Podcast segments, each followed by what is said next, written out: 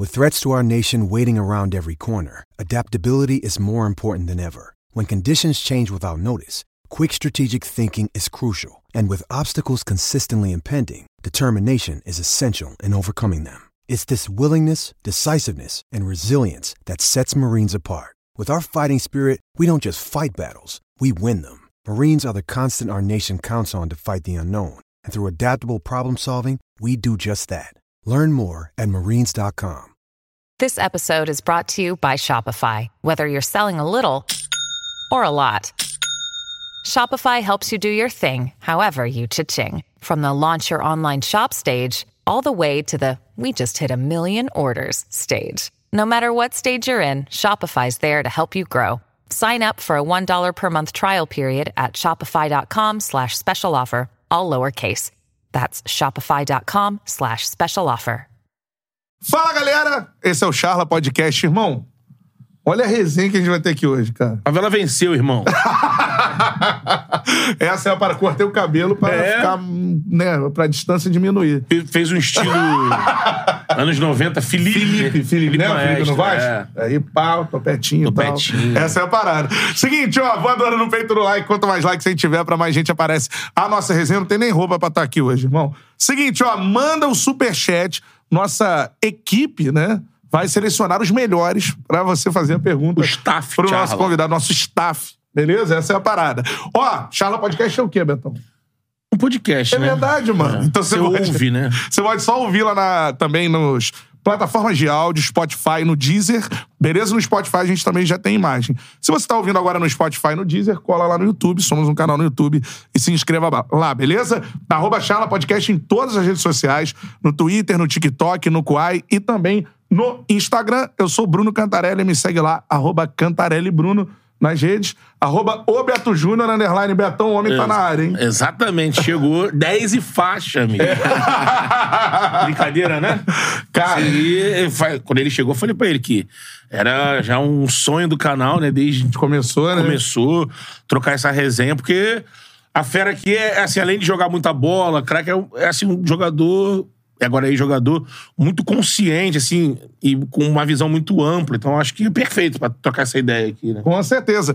Cara, como é, como é que eu apresento? Com a gente aqui, o cara que foi a carreira inteira, 10, faixa, muita habilidade, irmão. Aquele 10 clássico, É. né? E que mais? Reinaugurou o Aeroflá. Posso falar isso? Ah, é? O primeiro, o Euroflá de verdade, Ah. foi o dele. Foi. Foi o dele. Teríamos um segundo, a gente sabe, né? No É. dia do velho, se um dia o velho voltar, aí, amigo, acho que o velho vai superar o Diegão. O cara parou o Rio de Janeiro É. irmão, tá eternizado na história do Flamengo, porque é um dos lances mais importantes da história. Se o cara não É. começa, nada acontece. Palmas para Diego Ribas com a gente no Charla Podcast. Bem-vindo! Bem-vindo, Capita! Ô, Diegão, tá maluco? Meus Uma honra ser amigos, você pô, aqui. minha mano. confiança tá lá em cima depois dessa apresentação aí. Especialidade Pô, do agora, meu. Pessoal, muito obrigado. Um prazer estar aqui com vocês, Beto, Bruno, todos que estão nos Boa. acompanhando aí no Charla Podcast. Com certeza vai ser uma conversa mais do que especial. Estou à disposição. Vamos pra cima. Essa é a parada, mano. Cara, uma honra muito grande receber você aqui. E eu acho que a gente vai começar por aí. A gente, né, eu tive a oportunidade de ler o seu livro, assim, escrito pelo parceiraço Caê Mota, um dos melhores jornalistas aí do Brasil, muito Com fera. certeza. E, mano, eu queria que você falasse sobre sua vida agora, cara. Como é que tá a sua vida agora? É, comentarista na Globo, assim, é, já tinha pensado nisso? Tá se amarrando e fazer? Como é que tá a parada? Cara, eu tô muito animado com tudo que tá acontecendo na minha vida. É, o começo ele é um pouco desconfortável, confesso. Foi minha vida inteira dedicado ao futebol, seguindo um, um planejamento. É, 21 anos como profissional. Então chega um momento que, pô, eu tomei a decisão de seguir outro caminho, de encerrar esse ciclo. E logo que você encerra, por mais que você se prepare, vem aquilo, você acorda e fala: agora é de verdade mesmo. Né? Eu encerrei Pra onde eu vou, assim, com, com certeza, com, com direção mesmo, assim, de, de tudo que vai acontecer. Porque, como eu falei, por mais que você se prepare, é algo que tá preso em você, do jogador, do atleta, do grande momento, né? Que é o jogo, você se preparar para aquele grande momento. Mas a verdade é que, passando esse começo desse desconforto que existe, cara, a vida ela vai muito além do futebol, do esporte e muitas coisas, muitas oportunidades têm aparecido. E eu tô muito animado com tudo isso. Então, ser comentarista é uma delas que eu tenho feito, um trabalho, né, junto com a Rede Globo, assim, que eu adoro, porque eu tô falando de uma das minhas paixões, que é o futebol. Uhum. É, e eu tô muito animado, estudando pra caramba também, para poder uhum. ser para poder ser mais profundo assim nas análises, né? E tá rolando, tá sendo, tendo um feedback muito bacana. Fui super bem recebido pelo pessoal, pela equipe, impressionante, né? O próprio Luiz Roberto, o Júnior, o Caio e o, e o Pedrinho são dois, duas pessoas que estão sempre, eu tô sempre falando com eles. E aí, cara, alguma dica? Agora eu vou fazer o jogo da, da Libertadores e tudo. E eles sempre passam, né, com uma humildade, com uma precisão, inteligência, competência muitas informações para me ajudar. Então é isso. Tenho muita coisa para falar, algumas, algumas coisas interessantes que vêm acontecendo, mas a verdade é que esse novo ciclo, é. assim, cara, tô encantado. Nessa tô área encantado. de comentarista, assim, qual é o cara que tu admira hoje, assim? Bravo. Esses dois eu admiro bastante. Caio e Pedrinho. É, né? O Caio, o Pedrinho e o Júnior, que eu tive o privilégio de fazer agora. Pô, Luiz Roberto do meu lado, Júnior do outro. Júnior já admiro, meu pai, fanzaço dele também. é, tive a oportunidade de jogar com ele lá no jogo amistoso do Zico e agora está do lado dele. Então, esses três, assim, é. são, são referências. Show de bola. E... Pedrinho já teve aqui, Caioba em breve, né? Caioba em breve. Maestro é. também, pô. É. é. Todo, vem, todos esses caras aí a gente é. quer receber aqui. É. Assim, a gente vive hoje, né, no cenário da, da, comunicação, principalmente de televisão. Eu tava até conversando isso com meu irmão ontem. Uma, uma entrada forte dos ex-jogadores no, no, comentário. E aí você tem vários perfis, né? É, você citou agora o Caio, citou o Pedrinho, né? O Pedrinho foi um cara impactante quando entrou né, na, na comunicação ali. É, aí pessoas, uns criticam porque não entendem, ou, mas a maioria, uhum. porque o Pedrinho acho que é necessário. Você vai tatear o teu perfil ou você tem em mente, assim, uma linha? Você é um cara mais boleiro, um mais tático, um misto disso? É. Então, Beto, primeiro falando sobre essa questão do Pedrinho, que eu achei muito nobre, o propósito dele, porque ele se tornou né, um, um comentarista, porque ele falou que sofria muito com as críticas Sim. pesadas e desleais, e uhum. ele falou, pô, eu quero ir para esse meio, mas ser diferente, ser aquele que eu gostaria que as pessoas fossem. Uhum. Eu achei isso muito bonito, de uma nobreza. E ele enfrenta, claro, resistência, porque muitas pessoas, não todas, elas uhum. querem ouvir o quê? Que você destrua o cara. É, Vai é, lá e destrói lixo, esse né? cara e fica falando mal dele, da família dele e dele como pessoa. Fala isso. E, e infelizmente, em alguns é, canais você tem espaço para isso e tem até audiência, por incrível que pareça. É. Então, quando você pega um cara que não tá preocupado com visualização ou com like, mas está preocupado com o propósito que tem de ser correto, cara, eu acho isso maravilhoso. Então, é, ele realmente faz um trabalho incrível. Sou fãzaço do Pedrinho, respeito muito e tem conhecimento. Tem muito conhecimento tático, estuda, se prepara. E não deixa de ser uma referência. Eu nunca planejei ser comentarista, nunca planejei na minha vida. Surgiu a oportunidade na Copa do Mundo, eh, eu estava justamente nessa transição e falei, pô, vou experimentar. Jogo tudo aqui do Rio de Janeiro, perto da minha casa, vou ver como é que é. Fui lá, estudei, pô, gostei. Gostei de falar, falei com, sobre alguns jogadores que jogaram comigo e aquilo me fez bem Aí a Globo, pô, se interessou, o feedback da galera foi super positivo. Vamos para mais? Falei, pô, vamos para mais. A experiência foi muito boa. Uhum. É, né, tô animado, entusiasmado. Eu preciso estar entusiasmado assim nos meus projetos. Me desafia também, porque eu quero estudar, quero fazer algo, como eu falei, que seja é, é, mais profundo. E o meu estilo é trazer os meus valores de respeito é, pelo profissional, é, entender, trazer uma visão de quem esteve lá dentro e fazer as pessoas que estão assistindo, ouvindo, ter uma, uma outra visão, pelo menos é, refletirem sobre aquilo que eu trago para eles. Porque a verdade é uma coisa, eu vivi lá dentro, nós jogadores vivemos, você fala, tem muitos jogadores é, é, inseridos agora nesse meio, mas a verdade é que a gente tem que se preparar, cara. Se não Muito, se preparar, ficar só confiando, mas eu joguei, eu sei, então eu sei o que eu vou falar, porque eu sei como é, isso funciona. Comunicar é uma técnica, Esquece. né? Você vai ficar para trás e vai trazer, vai falar muita besteira é, até vai trazer algo valioso? Vai. Mas se você quer exercer uma nova função, você tem que ter um novo conhecimento também, né? Então, o que eu tenho procurado fazer é me aprofundar na, na, na nas informações, na, metodologia dos técnicos, por exemplo. Uhum. Agora, pô, tive estudando mais o São Paulo para entender mais, porque eu fui fazer o jogo do Flamengo, o que ele, que, que ele espera dos jogadores. É, os próprios jogadores individualmente, as posições que eles gostam de jogar, o que não gosta. Então, essas informações, esses estudos, fico lá duas, três horas pelo menos, né? Na véspera do jogo, antes do jogo, já vou lendo, mas aí na véspera do jogo eu paro ali três horas e fico lendo, fico assistindo vídeo também para entender. Essa é a minha preparação, faço algumas anotações, levo na, na, hora lá do jogo, e aí me sinto à vontade, porque eu consigo analisar, claro, com o meu conhecimento, mas também eu me preparei para aquilo, então Sim, é. é. dessa forma que eu tenho seguido aí nessa nova, nessa nova função. Muito legal você falar Puxa sobre um isso, já fora vou... o microfone, por aqui para fora. Isso. Já vou, já, vou, já vou falar sobre isso também, porque você me deu um gancho agora que o papo é sem roteiro, né? Essa é a parada. Você falou que você se debruçou em relação a... é, isso aí. Ao trabalho do São Paulo, cara. O que, que você é, pode falar pra, pra torcida do Flamengo? E você ainda tem essa, esse plus, vamos dizer assim, como comentarista, ter o um contato com os caras, né? Seus co colegas de trabalho, assim.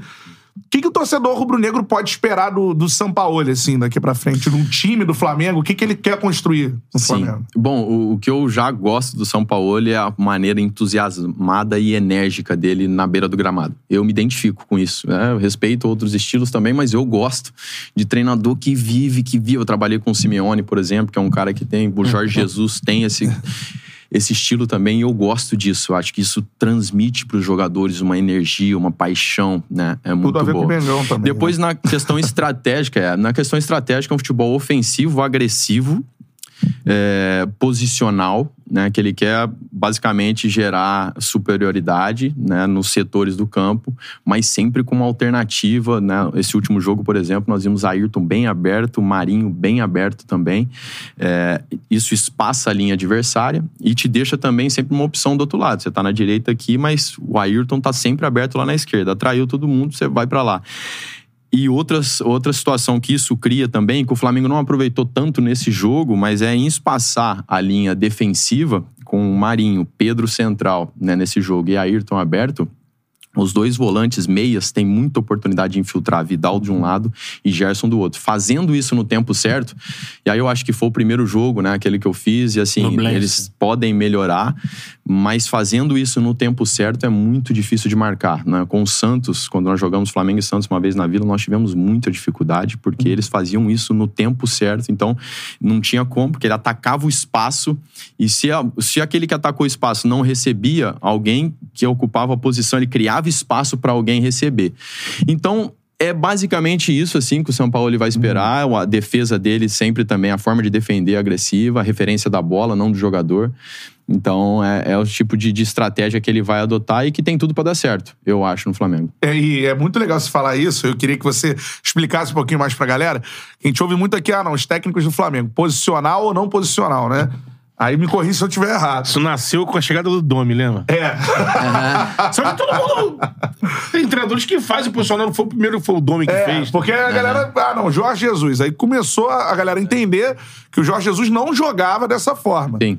E que não quer dizer que você joga ofensivo, que todo mundo joga igual. Então eu queria que você explicasse a diferença do que faz o Jorge Jesus pro que faz o Sampaoli e outros técnicos que jogam nessa, nessa estratégia. Certo. Bom, o Jorge já começa que ele gosta muito de jogar no 4-4-2, né? É. Uhum. É, o Sampaoli gosta da linha de 5, alterna muito de acordo com o que ele vai se transformando dentro de campo. O Jorge também se transforma, né? Ele sai do 4-4-2, o zagueiro, o volante entra no meio do zagueiro, então abriu, os laterais sobem bastante. Então isso acontece.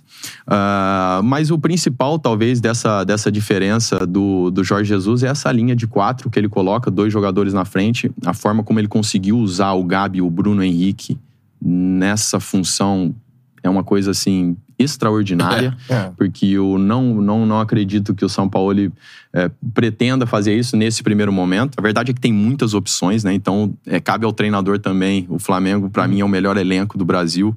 Hoje não é a melhor equipe, mas é o melhor Sim. elenco. Então ele consegue transformar e se reinventar como Hey, it's Kaylee Cuoco for Priceline. Ready to go to your happy place for a happy price? Well, why didn't you say so? Just download the Priceline app right now and save up to 60% on hotels. So, whether it's Cousin Kevin's Kazoo concert in Kansas City, go Kevin, or Becky's Bachelorette Bash in Bermuda, you never have to miss a trip ever again. So, download the Priceline app today. Your savings are waiting. Go to your happy place for a happy price. Go to your happy price, Priceline. Treinador também. O Jorge teve situações que ele fez aqui que ele nunca tinha feito, né? Colocar um segundo volante talvez mais ofensivo, é, a forma como ele encaixou Gabi e Pedro junto, ele talvez tinha um jogador mais de referência normalmente nos outros times que ele passou, aqui ele pegou dois de mobilidade e conseguiu encaixar muito bem. Então eu vejo esses dois jogadores que jogavam, com o Jorge, que ficava lá, não é muito o que o São Paulo ele pretende, ele pretende mais um jogo de profundidade, pelo uhum. que eu vi, né? Com, com o Marinho, já colocou o Marinho logo titular, colocou a Ayrton lá do outro lado, para ser um, um, um, jogo bem agudo.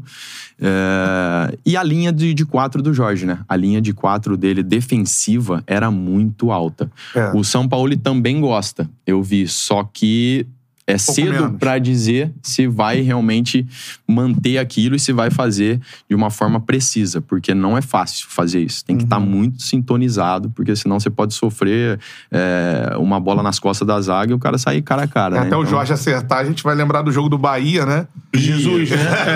É. E era a estreia é. do Felipe, se não me engano, no jogo do estreia Bahia, do Felipe. né? É. Aí, a correria de Gilberto, né? Lá atrás, né? E, é. cara, mas espetacular, assim, explicar pra galera essas diferenças, né? Porque Existe. a gente fica muito. É, né, a galera que é leiga e tal, fica muito na parada, ah, não, o cara é ofensivo ou defensivo, né? O cara não, prepara o time reativo ou prepara o time pra ter a bola. E não é, é só isso, né? Pelo simples é. fato, às vezes, de botar um três zagueiro, a galera amassa assim, já fica. Ih, o jogo três zagueiros. É, no Flamengo isso é uma polêmica. Não, mas isso não quer dizer que vai ser defensivo, é. muito pelo contrário. Mas até aproveitando que o Catarina entrou nesse assunto, que é uma coisa que a gente fica de fora observando, e, e assim, eu tenho, eu tenho algumas opiniões, né? Mas eu vi de você, que é o cara que tava até ontem no front, né? Questão de estilo, a gente falou de dois estilos aqui, do Jorge Jesus e do São Paulo. Essa questão de estilo de treinador, quando chega num grupo, aí vai, é muito questão de afinidade, bater, de forma que o, que o treinador vai apresentar aquele conteúdo. Porque nesse período que a gente pegar, se a gente pegar de Jorge para Jorge, do Jesus. Aí pega o Abel, né? Começou com o Abel, para cá. Você teve vários estilos diferentes. Teve um momento auge maravilhoso com o Jorge Jesus. Depois ficou aquela, aquela tentativa, vamos dizer, tentativa e erro, e aí troca e tudo mais. Com vários estilos, né? O que, que você entende que, que foi primordial para os estilos que não deram certo não terem é. encaixado, por exemplo? É, eu gosto sempre de dividir a responsabilidade. Sempre que eu tive lá no Flamengo, eu fazia questão de falar: nós, a responsabilidade é nossa, é é, como jogador, treinador, diretoria nós estamos errando nesse momento, por isso que não, não temos o resultado desejado. Mas a minha opinião é, é que o treinador é peça fundamental. Ele é mais que 50%, na minha opinião, 60%, dependendo do time, 70%. Na minha opinião, tem gente que não concorda, tudo bem. Mas ele implementar, ele saber usar as peças que tem. Porque você pode ter um elenco repleto de estrelas excelentes jogadores. Eu já vivi isso na Juventus, eu já vivi isso no Atlético de Madrid, uhum. quando era um treinador, né, o Manzano, espanhol. Nós estávamos aí eliminados para time da segunda divisão na Copa do Rei, aí chega o Simeone. Transformou, final de Champions League, campeão espanhol, campeão da Europa League, com o mesmo, mesmo time, exatamente os mesmos jogadores. Então, para mim, o treinador faz toda a diferença. Precisa ter um extremo conhecimento técnico? Não. Se tiver uma boa gestão de grupo, já vai ser o suficiente para ele deixar o terreno pronto para esses jogadores terem confiança para desempenhar. Mas até aí é responsabilidade do treinador. Então, eu acho que o que aconteceu no Flamengo, quando aconteceu, tem muito mérito do treinador. Chegou o Jorge Jesus, nem todos nós concordávamos com o que ele queria fazer naquele momento, se sentia incomodado. Algum, um outro jogador teve que mudar de posição. Eu fui um deles, tive que jogar mais como um segundo volante ali, com uma função defensiva mais exigente. Mas no fundo, o que o jogador quer, ele quer jogar e vencer. É isso que o jogador quer. Isso. Quer alguém que fale para ele: o caminho é esse aqui, você tem que fazer vai dar resultado, é assim que nós vamos jogar, clareza naquilo que tá passando, o jogador vai e faz, cara feio ou não, ele faz, dá resultado, ele fala, é maravilha, esse aqui é o caminho, tô me sentindo bem, vou jogar, estamos ganhando. Então, quando isso não aconteceu, tem muita responsabilidade também do treinador, pode ter do, dos jogadores e tem uma parcela, sempre tem, mas é porque não conseguiu, de alguma forma, implementar, convencer e dar resultado. É isso. Não tem esse negócio de, às vezes, o pessoal falava, pô, mas o time tá incomodado que agora vai ter que mudar de sistema, tem que jogar em outra posição, aí tem jogador que não quer, fica fazendo corpo mole. É Nunca. difícil treinar esse elenco do Flamengo quando você ouve isso. Nunca, assim. pelo contrário, é fácil. É assim, em termos de caráter e pessoas, fácil. Difícil, porque você vai chegar lá, tua cobrança vai ser: você tem um melhor elenco, você tem que dar resultado. Pô, isso é difícil. Porque aí todo mundo fica falando: ah, até minha avó treinava esse time aí e dava resultado. Com todo respeito à nossa avó, que talvez, talvez são mais inteligentes que alguns técnicos. Sábias, né? É E algo aí, me diz que a minha avó não daria certo Você entendeu? Aí, Mas e é aí muito isso que o começa a pensa, desmerecer o trabalho do Claro. treinador. E não é, nós estamos. Já vimos em outros clubes, no próprio Flamengo, momentos de dificuldade que vê o quê? Pode ter, os jogadores estão ali, mas se não souber usar, não vai dar resultado. Então, o que aconteceu foi isso. né? Os treinadores que conseguiram implementar, convencer, dar resultado, tiveram, colheram os frutos, os que não conseguiram. Agora, a- a- o elenco do Flamengo, o caráter dos jogadores é excelente. Então tá todo mundo ali para querer encontrar né, o resultado e. e, e Pensa para os caras estão vencer. relaxados, já ganharam tudo, né? Que isso é muito dito, assim, né, na Se imprensa. tiver, é, se tiver, fica pra trás. Porque eu acabei de citar pra vocês do Simeone. O Simeone, ele me colocou pra jogar aberto na direita. Eu cheguei lá como meia, uma das principais contratações do, do time, do Atlético de Madrid naquela temporada. Meia central, jogo atrás do atacante. Sempre joguei assim. Melhor jogador da Alemanha, não sei o quê. Um dos listados entre os melhores jogadores é, do mundo da FIFA. Cheguei, tinha moral já. Títulos. Vai jogar aberto, Diego, na direita. Eu, um cara feia. Não sei o quê. Ele falou, é lá que você vai jogar, mas você vai entender que é assim que faz. E eu fazia cara feia no treinamento, tudo. Só que ele falou assim: não, não, gosta, né? Vai fazer cara feia, mas nós vamos ganhar, você vai gostar e não sei o quê. E ele foi me convencendo, foi dando resultado. E além disso, tem uma concorrência. Então, assim, eu vou tentar com você, que você é o número um preferido. Exato. Você vai fazer? Vou tentar uma, duas, três. Às vezes uns tentam só uma, outros tentam duas, tentam três. Não deu, sai e entra outro.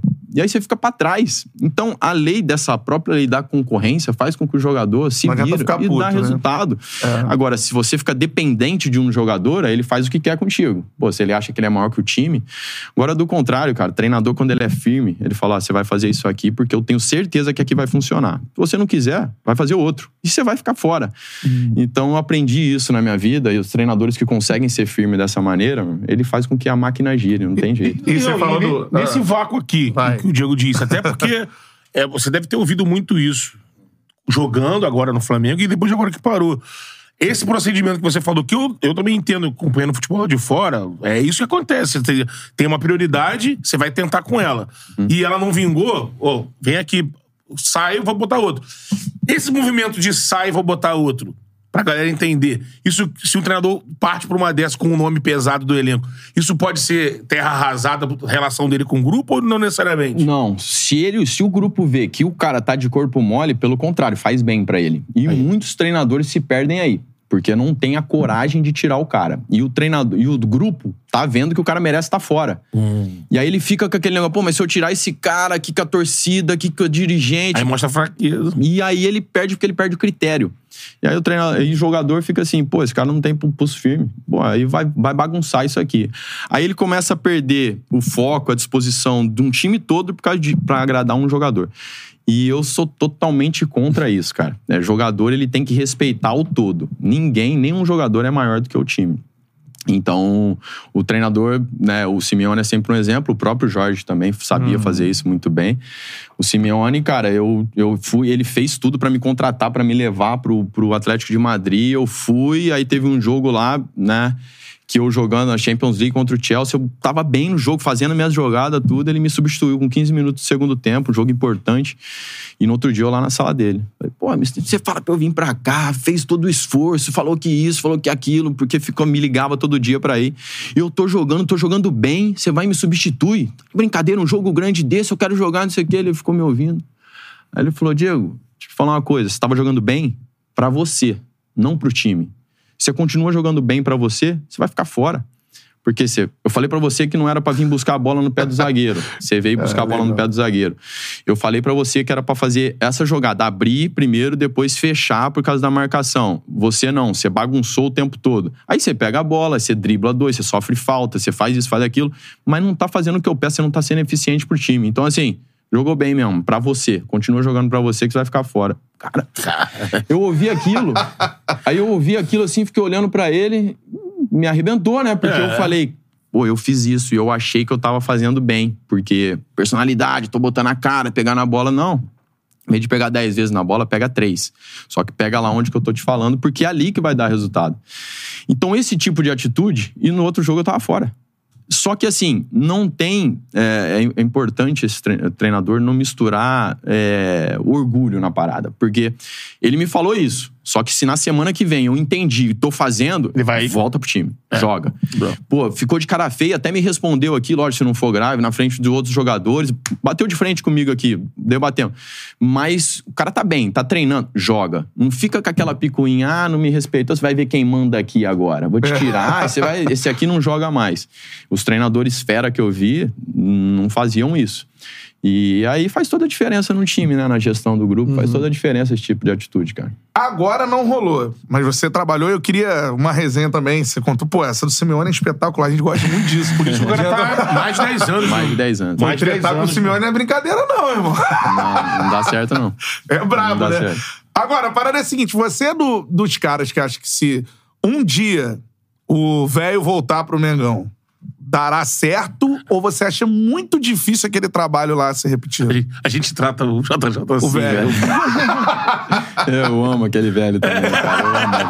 Eu também. É... Bom, eu acho que tem tudo pra dar certo novamente. De novo, porque vai ser mais difícil que a primeira vez. Eu acho que vai ser mais difícil, essa é a minha opinião, vai ser mais difícil.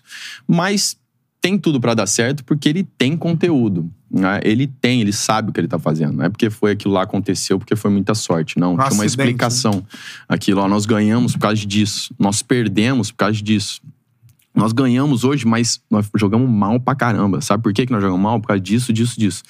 Então tem tudo uma explicação que ele faz. E, e aí sim, sendo assim, se o cara tem conhecimento, cara, vai, resultado vai dar em algum momento. Só que eu acho que vai ser mais difícil. A expectativa altíssima, né? Ele teve mais títulos do que derrota na primeira passagem aqui. Então ele carrega isso, né? Vai ser mais difícil, mas eu acredito que tem tudo pra pra dar certo, sim. Pô, muito legal você falar isso, assim. E você lembra de uma. Você falou, ele te mudou de posição, por exemplo. Ele fez isso com os outros jogadores, algumas. Vamos dizer, Arão, tretas, né? Foram claras ali. Rafinha, direto, né? Tinha esse embate. É, eu lembro também, ele pegava muito no pé do Renier, né? Começando Pablo. ali. É, Pablo também. Mari. Pablo Mari. Então eu queria que você lembrasse uma, uma treta, assim, já teve entre você e ele, ou uma com, outra, com outro jogador, assim, que, que foi interessante pro crescimento do cara, assim. Já teve muitas, cara. Já teve muitas treta ali, mas era, era um ambiente. O ambiente de alta performance tem que ser de, de, de confrontamento mesmo, cara. Tem que ser confrontamento. E ali nos vídeos o bicho pegava mesmo. E aí que você vê quando o líder é seguro, na minha opinião, a liderança faz toda a diferença. Que ele debate na frente do grupo. Pô, vem cá, você me confronta, eu não vou falar, "Ô, quem manda aqui sou eu, fica quieto. Não, o que, que é que você tá falando? Volta lá o vídeo. Onde você tá falando isso aí? Aí, Não. quando ele passava o vídeo pra Sim, vocês. voltava o vídeo, aí falava. O Felipe adorava trazer um questionamento, Felipe Luiz. Arão adorava trazer um questionamento. O Rodrigo Caio, eu. A gente, pô, mas, mister, ali, volta lá. E aí, às vezes, ele olhava pro lado. é engraçado que ele falava. Às vezes fazia uma pergunta pra ele e ele achava tão absurdo que ele falava.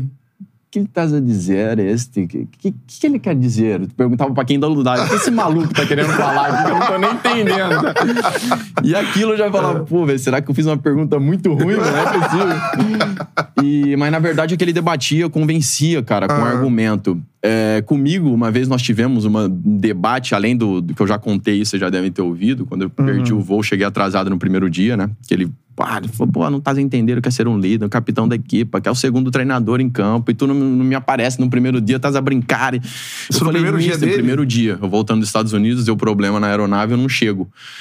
E aí ele, pô, me esculhambando. Aí eu falei, mister, pô, cara, mas o voo, o voo nada, tem que chegar quatro dias antes aqui no Brasil. Tu és o exemplo, e não sei o quê. E eu tentava falar, ele. Aí me sobrou só desculpa, me desculpa. Me desculpa. E agora eu vou trabalhar. Aí fui, trabalhei, trabalhei. Aí, meses depois ele deu uma entrevista assim que eu guardo até hoje, né? Que eu assisto ela, que eu até coloco na minha palestra pra falar sobre isso do momento que ele falou não, não- sabe o que é ser um líder, não sabe o que é ser um capitão, até o meses depois o que ele falou em relação à minha pessoa, ao líder, ao capitão, um dos melhores que eu já tive, que eu já trabalhei como pessoa, e ele se emociona um pouco quando ele tá falando sobre isso, porque nós tivemos episódios muito fortes nos bastidores mesmo? aí, Jorge.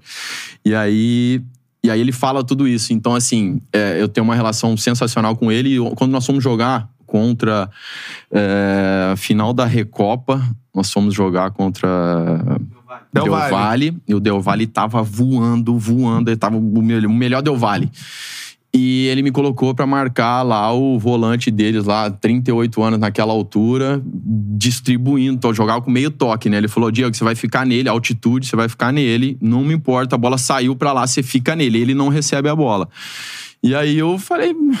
Deixa comigo, me. Se vou de lá, eu vou de cá. Só que, cara, não- a gente não achava a bola. Os caras tocavam umas movimentação muito doida. Tocava no goleiro, o zagueiro saía, passava na frente do goleiro, passava por trás do goleiro. Os, os zagueiros trocavam de posição. Era e o time aquilo, do Miguel e pá, pá. Ramírez, é. Eu falei, que, como é que marca isso? E eu lá no volante. E ele do lado do campo. Tá, Diego!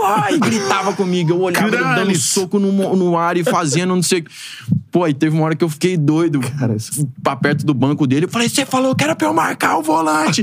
Eu tô no volante, cara. A B explodindo. Você quer falar o quê?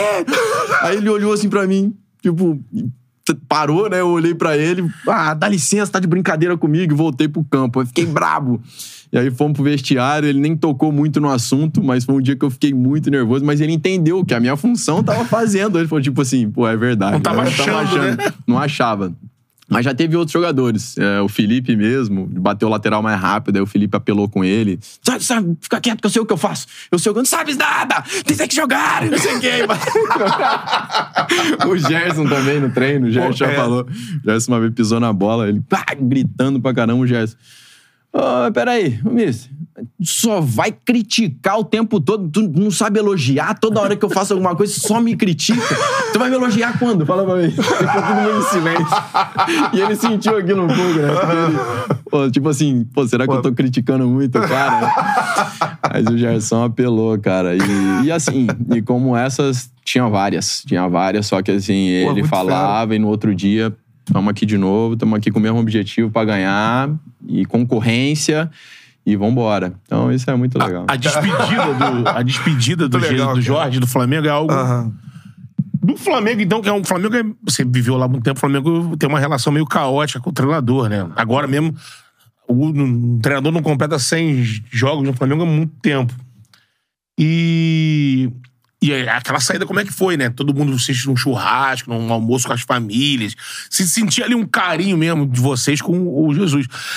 E você tá aqui dizendo, né, como era. E a gente imaginava de fora, assim, cara, como é que esse elenco, como é que foi essa administração? É, mas ouvindo né? o Diego falar, é uma parada que, né? É melhor ainda. e assim, uma vez eu e o Canta Ah. entrevistamos na saída do Jorge Jesus, lá na Tupi, o René Simões. E o René Simões conhece né, muito o Jorge, É, são tudo amigos mais, são tal, amigos. né? Quando o Jorge chegou, ele foi um dos caras que falou: ó, vai dar certo. Se ele conseguir implementar o que ele sabe, vai dar certo, porque é muito bom e tal. E na saída a gente falou com ele. E aí ele, ele- a gente perguntou: e aí, o, o, René. o Renê? E essa troca, como é que vai ser? É difícil trocar um cara desse tamanho e tal. Aí ele, aí ele foi e falou assim: olha, pro Flamengo vai ser. É muito difícil. Lógico o Jorge Jesus deixou uma marca, mas peça fundamental para esse trabalho ser desenvolvido. Eu queria ouvir de você. É, Evandro Mota. Evandro Mota. Não, ele falou assim: "Tô- não pensa que ele, o Jorge chamou ele por acaso, não. É um cara que tem, com certeza, uma peça fundamental para preparar a cabeça dos caras para esse estilo essa. de. E eu queria ouvir de você, que acho que o Diego é o primeiro cara que a gente ouve do elenco. É, né? é, então, sim. é, Sim. de fato, o, o, Evandro. o Evandro foi um cara que fez esse trabalho com você? Sim, fazia um trabalho, foi realmente uma peça muito importante nisso, porque era um termômetro ali pro Jorge. O Jorge ia, saía da sala dele, ia pro gramado. Era esse o momento que eles mais conversavam. Da sala dele até o gramado, eles iam caminhando junto e o Evandro ia atualizando ele de tudo que estava acontecendo, o jogador, o que sentiu. E ele estava no nosso meio, ele conquistou a confiança. Então ele conversava, sentia o que estava pegando. Às vezes o jogador já sabia que ele ia levar pro treinador, assim, que era o trabalho dele. Então, pô, fala pro Jorge ficar mais atento aqui, sabe? E fazia esse meio de campo. Então, o Jorge se preocupou em ter esse cara, porque adapta, ele veio para uma nova cultura, com esse jeito dele que nós já esperávamos, mas mesmo esperando, surpreendeu, que ele é um cara confronto máximo. Então, ele grita, ele fala, ele. Pô, ele. O tempo todo, essa cobrança altíssima.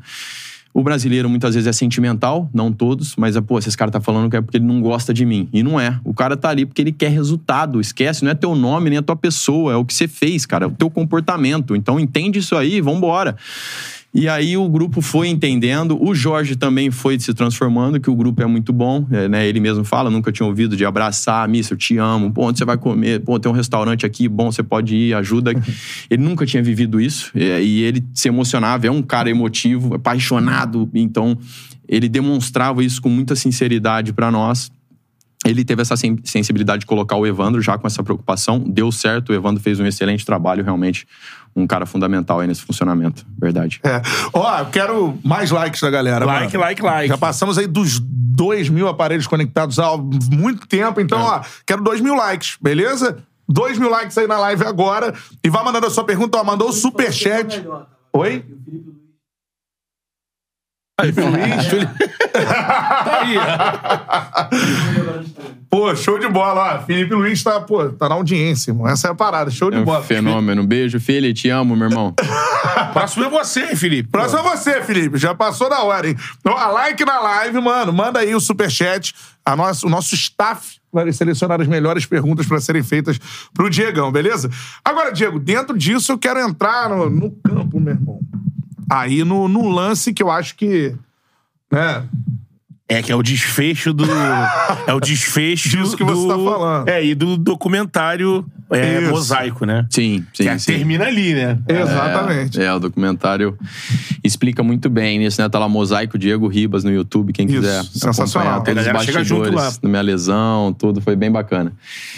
Cara, ali foi a concretização de um sonho, é, momento mais delicado da minha carreira, lesão mais grave, né? Quebrei a perna, rompi todos os ligamentos e ali se concretizou o grande sonho depois de eu ter tomado algumas decisões corajosas, né? De, de permanecer no Flamengo. Eu falo, eu escolhi o Flamengo várias vezes e mesmo diante de ameaças que infelizmente é uma realidade, então não tem por que eu não falar disso, ameaça de todos os tipos que vocês imaginarem na minha rede social, na dos meus Pré-19, né? na dos meus filhos, aí não, né?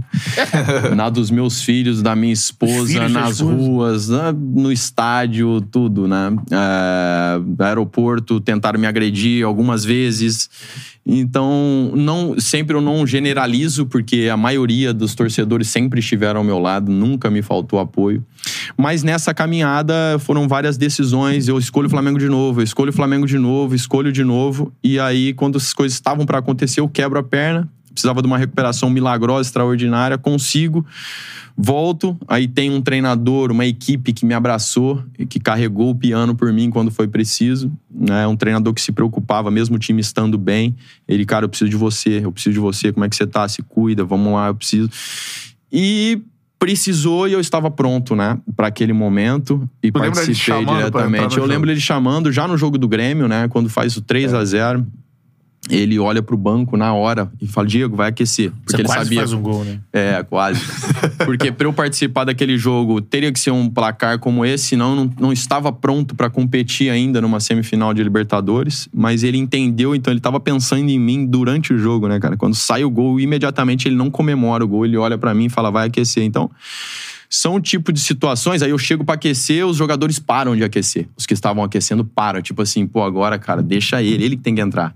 E todo mundo queria entrar ali, porque o Maracanã tava lindo, porque, pô, quer jogar, é bom, porque tem premiação, por várias razões. Todo mundo queria jogar, mas todo mundo parou e, tipo assim, é ele que tem que entrar. Então são atitudes que me emociona, que faz valer a pena realmente e que fez com que eu chegasse lá naquele dia na final, jogasse, acreditasse e participasse diretamente, né, dessa conquista. Então assim, cara, é, é por isso que virou documentário realmente É.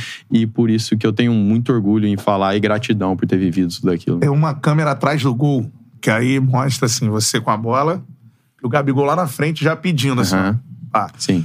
Queria que você contasse o lance, assim, quando você recebe essa bola, o que estava passando na sua cabeça, o que, você enxergou. Sim. Fala pra gente. E Nós tínhamos acabado de fazer o gol. É, nós Bernardo tínhamos vai acabado de... É, aquele lance é muito, né, cara? Eu tenho um quadro, inclusive, desse momento, porque é, nós tínhamos acabado de fazer o gol, eu olhei pra eles e eu vi que sim, jogaram a toalha, né? Normalmente, Quando Sentiu você isso? toma um gol total. Porque quando- normalmente quando você toma um gol, se você observar num jogo decisivo, vai ter pelo menos um ou dois jogadores fazendo Uhum. assim. Vamos lá, ainda dá, ou levanta a cabeça. É mais argentino, né? Um ou dois vai- vão estar. Mas quando você vê os 11 jogadores assim, né? Tipo assim, acabou as forças, acabou, não dá mais. É porque entregou a toalha, entregou o jogo mesmo, jogou a toalha. E quando eu vi aquilo, observando, eu falei, cara, nós temos que ir pra cima agora, pra cima desses caras que nós vamos ganhar esse jogo. Minha cabeça ficou assim, tanto que aí eu volto mais recuar pra pegar a bola né, no pé do, do, do zagueiro, do Rafinha. E aí olho pra frente, levanta a cabeça e o Gabi tá assim, né? Tipo, no espaço, no espaço. Tá o Bruno Henrique, ele fazendo assim com a Ah, mão, ele né? fazendo onde você tem Na que meter a bola. frente. E eu faço o lançamento, né? Que eu brinco com a galera pra chutão. Falei, meu amigo, eu usei camisa 10 a vida inteira, pelo amor de Deus. Sempre te defendi nas Você devia conhecer o movimento. Quando você dá um tapa, olha pra frente, tem espaço e faz esse movimento, é diferente de chutão. Mas é uma brincadeira, é uma brincadeira que eu faço com a galera. E, e aí não peguei como eu queria na bola, queria que ela fosse mais rasante, mais reta, mais rápida. Não foi. E ela viajou mais, e foi quando o Gabi protegeu bem, o Pinelo escorou e foi aquele gol. E quando eu vi aquela bola quicando assim, o Gabi chutando, eu tô bem no meio do campo, assim, vendo, né, a bola balançar a rede. Pô, ali, cara, foi uma emoção muito grande, porque só eu, Deus, minha esposa também sabe o que eu passei ali, quantas noites que eu chorei, que eu fiquei sem dormir, a dor que eu sentia na minha perna, como meus filhos me olhavam, né, me vendo com a perna quebrada, é, as, as mensagens que eu vi, as boas, mas também as maldosas. E aí tudo aquilo passou um filme, eu falei, cara, tô- pff, valeu a pena. Caramba, tudo coopera pro bem mesmo. Tem um versículo bíblico que é- eu levo pra vida, que tá em Romanos, que fala isso, tudo coopera pro bem. E eu falei, como pode? Isso cooperou pro bem? Porque agora eu não fui é, campeão da Libertadores, da, da Libertadores, né? Eu fui mais do que isso, cara. Eu fui campeão como pessoa, vida, né, da mano? vida. Eu vivi o extraordinário, eu vivi o que eu nunca tinha vivido, vi um milagre. Então, assim, tudo isso foi muito especial e eu guardo com muito carinho, cara. Sou muito grato por ter vivido toda essa situação aí. E Muito tem, mesmo. uma, tem uma galera que passa aqui que tava no estádio, né? Esse dia fala que é um. Primeiro gol é um- é um grito de, de raiva, né? É. E o segundo. E o segundo é é, um uma silêncio parada. que é choro. e né? uma parada meio choro, assim. Impressionante, né? O estádio inteiro chorando. Cara, o negócio. Nunca vi aquilo. Nunca vi. No futebol, estádio assim. inteiro. Não. Um título que eu lembro, assim, que alcançou também esse nível foi o do Santos em 2002. E título não dá pra você falar. A galera fala, É. pô, qual o título mais importante? Cara, ganhar título é tão difícil. Que quando você ganha, você vê aquele troféu, assim, cara, é um negócio tão. Mas tem uns que marcam pela forma emotiva de acontecer, né? Do Santos, pô. 19 anos sem vencer, É. 17 anos de idade contra o Corinthians, bum, história campeão, minha, a vida lotado. mudou totalmente, os torcedores já nem lembravam que aquilo existia. Então, choro, choro, choro, choro. E, e- e eu senti isso. E lá no, em 2019 foi isso: o estádio inteiro emocionado. Pra onde você olhava, a galera Chorando, chorando, cara. Chorando de alegria, desmaiando e tudo. É uma parada muito forte, né?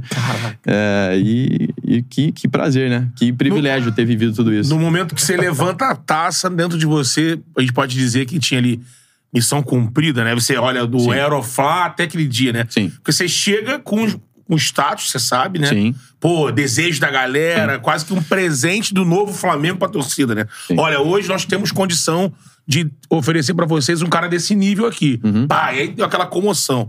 Então, e por isso que ah, você acaba sofrendo o que você sofreu, porque vira o símbolo de uma retomada que existe processo. Certo. E né, durante esse processo, o Flamengo, na época da gestão do Bandeira, né, conseguiu chegar, reconstruir, mas não venceu. Era o processo. E você sempre com a cara desse processo, e sofrendo isso, pressão. E aí você levanta a Libertadores. Ali você. Missão cumprida ali. Sim, ali eu falei, valeu a pena. Foi ali, foi ali, foi ali. Naquele momento mesmo. Quando acabou o jogo, ali eu falei com a minha esposa ainda, e tem algumas fotos dela que traduz muito o que nós sentimos, né? Que é o choro de emoção da minha esposa, que, olhando pro céu assim. E ali foi. Ali quando eu peguei aquele troféu, eu falei, caraca, meu, era isso. Valeu a pena. Porque foram muitos momentos que eu não sabia o que ia acontecer exatamente. Eu tomei a decisão, sabe? Quando eu tô com a proposta do Orlando City ali, Sim. na mesa, com três anos, trabalhar no clube, dinheiro, vida, tudo, tranquilidade. Eu tô com aquela proposta na mesa pela segunda vez, melhor do que a primeira, e tô sendo ameaçado no aeroporto na ida do jogo contra o Corinthians, que nós saímos para ir. é, fomos eliminados da Copa do Brasil. O Santos defende o meu pênalti. E aí, dali, nós vamos pro Cori- jogar contra o Corinthians no, no Campeonato Brasileiro. E, e aí, eu sou alvo de protesto, né? Desço do ônibus, que primeiro eu falei, ninguém vai descer, porque isso aqui já aconteceu, tem que ter segurança lá embaixo, então uma confusão, ninguém desceu. Ficamos esperando até os seguranças virem, vieram, nós descemos. E aí, eu sou o alvo. Eu, crítica, pá, pá. E aí o pessoal do Orlando, pô, cara, de novo, tá aqui a proposta que você tá fazendo aí, pô, com todo respeito, tudo, mas chegou a hora. E aí eu falei, não, eu vou até o fim. Eu vou até o fim. E aquele, naquele momento, era o começo, era, ninguém sabia. Pode, pode ser que, se, que fosse um ano, mais um ano que nós não alcançasse a grande conquista Ah, e que eu deixo de. Eu recuso uma proposta que não ia aparecer novamente, porque me falaram, a partir de agora nós vamos contratar outro jogador. isso foi início de 19, né? Isso foi no meio. Meio 19. 19. No é. início eles vieram e depois no meio voltaram. Né? Então, são todas situações que. E essa foi uma, né? Eu tô, tem, teve outras propostas de Arábia, teve outras propostas de clubes do Brasil, teve outras. E que eu falava, não, não, não. E aí.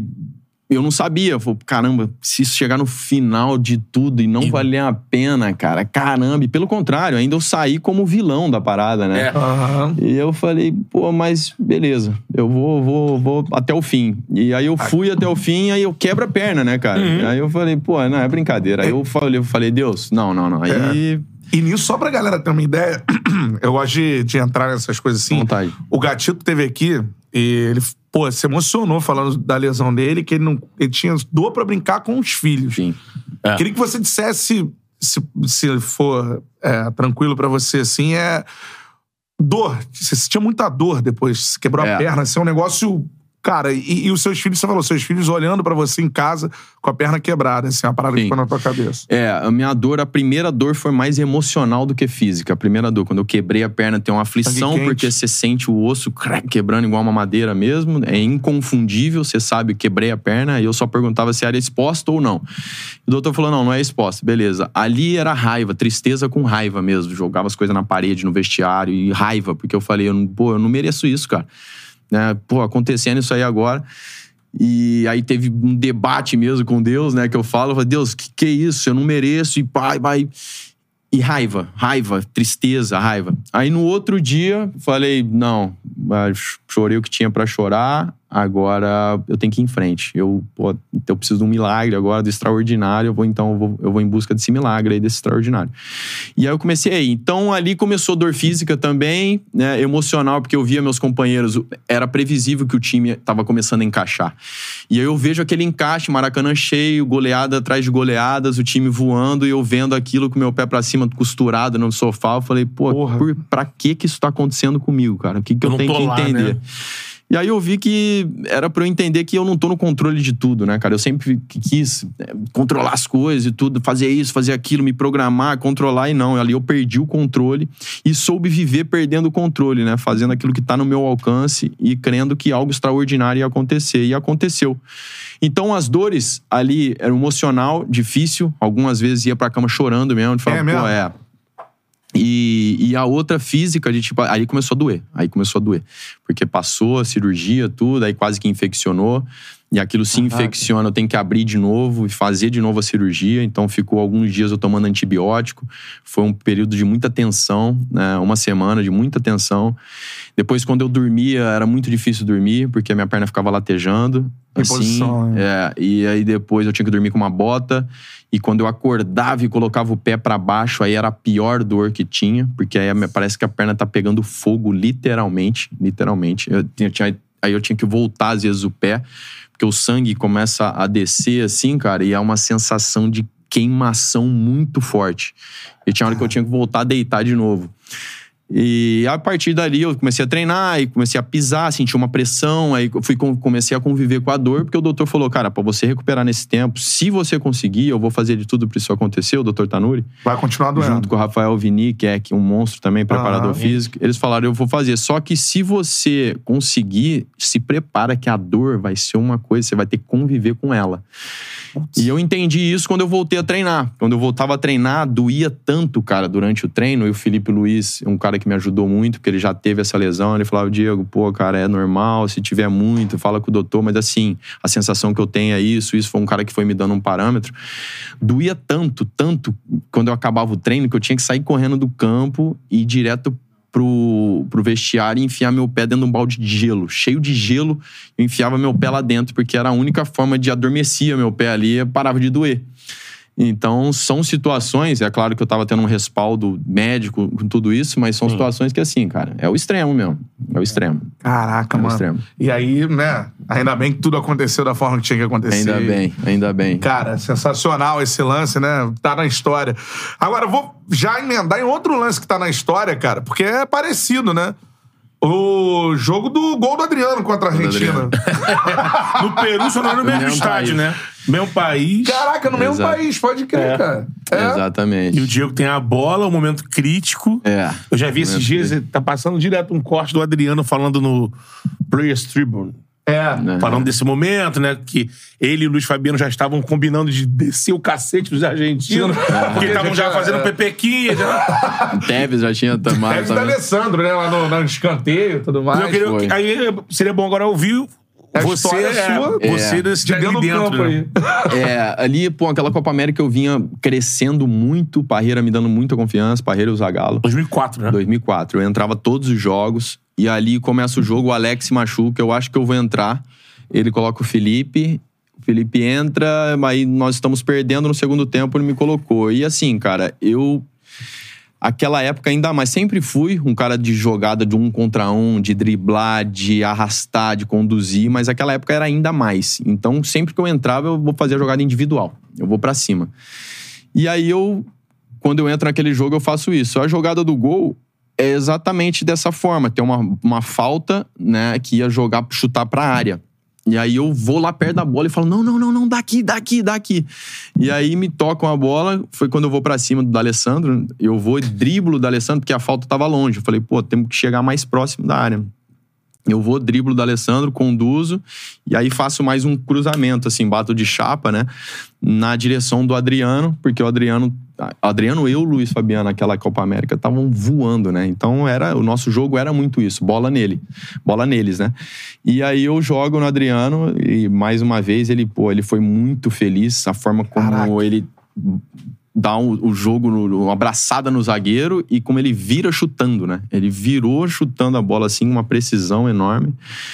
E a gente empata aquele jogo, cara. Foi uma emoção tão grande. Eu saí correndo e o Zagalo corria que nem um garoto. Pulou na minha. que- Pulou no meu colo, trançou as pernas assim. Caraca, Ai, isso, pulava, vibrava. Eu nunca mais esqueci aquela cena, porque foi uma inspiração pra mim. Eu falei, cara, o que esse cara já ganhou? Olha a alegria, olha como ele vibra. E foi muito marcante. Só que aí passou aquilo ali, depois que passou a euforia, eu falei. Tem pena. Agora, agora, agora é que vem a parte é a crítica mesmo, tem pênalti. E o Parreira, de tanta confiança, eu com 19 anos naquela época, disse, vai bater, garoto. Eu falei, pô, bora bater. Por dentro eu tava, rapaz, eu tava, tava confiante, mas não tem o cara que falar que no Brasil e Argentina ou em qualquer jogo, fala, não, 100%, não tem nada aqui, é Você vai pra 100%. dentro, mas. Só é um ato não. de coragem. Só é um ato de coragem Aham. porque o cara tá ali e fala: meu irmão, se isso aqui der ruim, vai ser complicado. Tem que segurar essa bola. E por isso que é um ato de coragem. Eu fui lá, bati o pênalti, fiz o gol. O, o Júlio pegou muito, o Juan também bateu, Juan. fez. Nós Juan, somos é. campeões ali, 2004, um dos títulos mais importantes também, né? E emocionante da minha vida, que eu demorei muito pra entender. Pô, fui campeão com a seleção brasileira, Copa América, contra a Argentina. Pô, eu participei, bati pênalti. Então demorou pra assimilar isso, mas foi um momento muito marcante. Eu, aproveitando que você entrou, no, você entrou no modo Mas o seleção. Zagalo, Pô, cara. Aí, o Zagallo fez. Isso aí foi em 2004. O É. Lá atrás, daquele amistoso com a África do Sul, quando ele era técnico. É. Entrou em campo já também, fazendo aviãozinhos. Aviãozinho, é. ele- E vai se reinventando. Apaixonado. Apaixonado, né, assim. Um apaixonado, bonito. Mas já que a gente entrou no modo seleção, Hum. você citou esse, pô, esse momento. é, ser campeão com a seleção, a Brasil, a Argentina e tal. Você tá ali meio que firmando suas raízes ali na, nessa seleção. Mas, se eu não me engano, foi antes disso. Teve, aquela, teve o pré-olímpico, que você, Robinho, chegam. Tava o auge da, da- do frenesi, Diego e Robinho, Diego e Robinho. Faustão. É, não. Os caras mandavam. Jô muito Soares. título Santos Faustão, cara. Passamos Em todos os programas da- Todos. da- daquela época. Era tipo um menudo dos anos E- 80. Era, essa Todos, parada Backstreet todos, Boy, todos, irmão. Porque era um time de garotos, eles dois os expoentes, É. né? E vocês chegam na como destaque da seleção brasileira comandada pelo Ricardo, né? Ricardo Gomes. Ricardo Gomes. E aí, quero que você fale, se você temeu por aquela repercussão que teve das brincadeiras e tudo mais, a galera aqui levou pra um lado muito pesado, como, Sim. olha isso aí, futebol é coisa séria, já tá começando errado a carreira tal. Se você E até ali as brincadeiras eram maneiras, né? É, A galera exatamente. curtia, Até ali reverência era e tudo mais, é. Mas Diante temi. dessa repercussão, se você pô, se preocupou de não ter esse momento que você teve lá na frente. né? De, pô, será que eu vou ter futuro na seleção? Eu temi, eu temi. É, porque, bom, era uma seleção fantástica, mais um exemplo de um grupo que, em termos de qualidade, era pra ganhar aquele pré-olímpico com o pé nas costas, com, Com todo certeza. respeito à Argentina, que era concorrente, mas assim, um timaço. E aí o Robinho, linha de frente, porque a imprensa construiu isso, a seleção do Diego Robinho, isso incomodava alguns jogadores na época, só que não era nós que criávamos aquilo. E acabou que nós não fomos um time. né? Sou amigo da maioria daqueles jogadores, mas nós não fomos um time ali. Era um monte de bom jogador, cada um com interesse, incomodado com picuinha dali, picuinha daqui. O Ricardo Gomes muito bem intencionado, um cara fantástico, É fera. homem pra caramba, porque quando acabou aquilo, segurou a bronca. Do o que ele falou pra nós no vestiário, ele falou na imprensa. Incrível. Só que nós não fomos um, um- um time naquele momento. E exageramos na brincadeira, eu e o Robinho, porque assim, no Santos aquilo pra nós era normal era todo dia aquela brincadeira. não só entre nós, mas com os outros jogadores também. Só que quando você chega numa seleção brasileira, tem que se ter certos cuidados, sim, eu acho. Tipo, Você não tá. é, tem, tem, que, tem que se comportar, não perder a essência. Mas, pô, é exagero, cara. Dentro da sala de imprensa que nós estávamos ali, o Robinho, pô, abaixou meu calção. Foi essa É, brincadeira. Foi essa brincadeira. Pô, abaixou meu calção, que loucura. Exagerou. E aí perdeu, e aí exageraram também Na batida, Na né? batida, porque eu lembro minha, minha foto na capa dos jornais com carimbo, assim, culpado. E aí apanhou, aí pô, o próprio Zagallo, Parreira foram críticos nisso. E aí começou a ganhar uma repercussão assim muito grande. Eu falei, cara, pode ser que isso aí vai afetar sim. Eu fiquei preocupado. E aí eu voltei pro Santos e encontro o Luxemburgo, que tinha assumido há pouco tempo. E ele falou: Meu, meu querido, vem cá, eu quero falar com você. Aí sentamos na mesa e falou: Cara, você é um dos melhores jogadores que eu já trabalhei. Você vai voltar pra seleção e vai, vai ser rápido. E você vai jogar assim, assim, assado. Você vai fazer mais gol. Já começa, vai ter que emagrecer, tem que fazer isso. Aí fez um plano pra mim do caramba. bacana, eu, né? eu, a última vez que eu vi ele, que nós jogamos contra, eu agradeci ele, lembrei ele desse episódio, agradeci. Porque o treinador, ele tem esse, esse poder, né, cara? Às vezes ele te complica a vida, mas às vezes ele também é, te alavanca, assim, e consegue te ajudar demais. E o Luxemburgo fez isso. Nós começamos a jogar e eu comecei a voar no Santos. Jogo logo que eu voltei, jogando, jogando. E torcedor adversário, não, é mole não, Diego e Robinho afundaram a seleção, todos os estádios. todo estádio que a gente ia jogar. Eu falei, caramba, con- conviver com isso aí, cara. E jogando bem pra caramba. Três meses depois, aproximadamente, convocação da Copa América com o Parreira e com o Zagallo. Aí você vê é o tipo de treinador que criticou a atitude aqui, mas agora voltou, aprendeu, tá bem, volta. Não Acompanhou fica a com essa- evolução, né? não fica com Guardando com rancor. mágoa, rancor. Sou convocado pra Copa América e aí o Luxemburgo falou: Pô, ga- garoto, achei que ia ser tão rápido, não. Eu, eu acreditava, mas rápido assim. Falei, pô, professor, obrigado e tudo. Vou pra Copa América. Meio que assim, um garoto que vá, vai ficar aí, né? E jogar pouco e tudo, mas aí nos treinos começa a jogar pra caramba, entro nos jogos bem pra caramba. Acabou que eu joguei todos os jogos daquela Copa América. Puta time, né? É, um Poupando time ainda Roberto, poupou Ronaldo. pra caramba. E somos, somos campeões, mas foi um momento que, sim, eu temi, acho que exageramos um pouco, né? Exageraram na pancada também, mas que a gente aprendeu e deu a volta por cima. É, Essa época ainda teve a situação lá do. Né, muita essa comemoração também em cima do. É, do- símbolo do escudo, né? Rodando a camisa assim. Pois é. Como é que tu vê aquilo, mano? Eu acho, pô, acho que faz Molecagem. parte do futebol, molecagem. Simplício foi pra cima, né? Molecagem, sim, eu não faria de novo aquela, aquilo. Foi uma coisa Com a que. idade de hoje, é, né? assim, fui abusado Pro demais. torcedor é maravilhoso. Sim, pro torcedor, pro torcedor santista, pro torcedor corintiano. Pô, que eu encontrava também de corintiano que falava, pô, caramba, vibrei com aquilo. Mas depois eu falei, pô, deu uma, exagerei, né, assim, mas foi da altura, foi do momento. Foi a cabeça que eu tinha e não foi maldade. Por isso que é uma coisa que eu encaro com uma certa naturalidade, porque eu já imaginava fazer aquilo quando jogava no sub-16 na época, Ah, nós tu já jogamos. pensava já? Sim, nós jogamos. Ah, Nós jogamos contra o São Paulo lá, é, semifinal do Paulista, ganhamos de 2 a 0 só que eu não fiz gol. Era pra acontecer naquele jogo. Então, de repente, daria menos confusão se eu fizesse o jogo, é, se eu fizesse o gol ali. é. Só que não, eu peguei, fui profissional, estádio cheio, né? E eu falei, pô, vou fazer ainda. Eu falei pro Robinho, falei, irmão, eu vou fazer o gol e vou subir no símbolo. Se prepara aí, não sei o quê. Aí eu coloco a bola pra bater pênalti. Aí ele fala: para com essa palhaçada. Ó, a torcida do Santos lá, vamos na torcida do Santos, deixa esse negócio de subir em símbolo. Ele aqui na minha cabeça e eu pronto, Rogério Senna no gol e eu ali na meia-lua esperando pra bater. Eu falei: não, não, não, eu vou subir, eu vou subir. Aí eu vou e bato. Pum! O Rogério vem e tu pega. Só que ele adiantava 15 metros. É. Rogério Senna, impressionante. Verdade. Deixa eu botar um vídeo desse aí, meu irmão. Lá Ele veio e pum, pegou. Aí o Robinho voltou em mim e falou: Tá vendo? Vai dar errado de novo. Você falar que vai subir no símbolo, vai dar errado de novo. Falei, vai não, vou tentar de novo. Não, vou subir, vou subir. Aí fui, bati, o Rogério então tocou nela, gol. Aí foi quando eu vou lá no símbolo e dá aquela confusão toda. Caraca, né? Dá aquela confusão toda. Mas, Lembra dos assim, caras tirando a molecada, pavor, assim, os caras Foi, tirando... Simplício ficou muito bravo. Pô, Simplício ficou louco. Simplício ficou bravo, cara. Os outros, ah, tiraram, tiraram o sarro também, o Rogério, o Kaká, Luiz Fabiano na época. Falaram, ah, moleque, não sabe o que faz, e não sei o quê. Vontade dele era estar aqui, pá.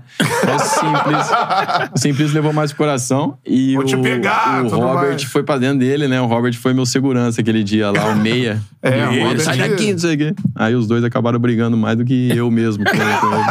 Mas tive que sair com o camburão da polícia de- depois, cara. Caramba. Os caras não camburão, deixaram. é, mano? Tive que sair com a polícia, porque senão ia quebrar o ônibus inteiro aquele dia lá. Caraca. E aí a polícia teve que falar: ó, ele não tá no ônibus, não está.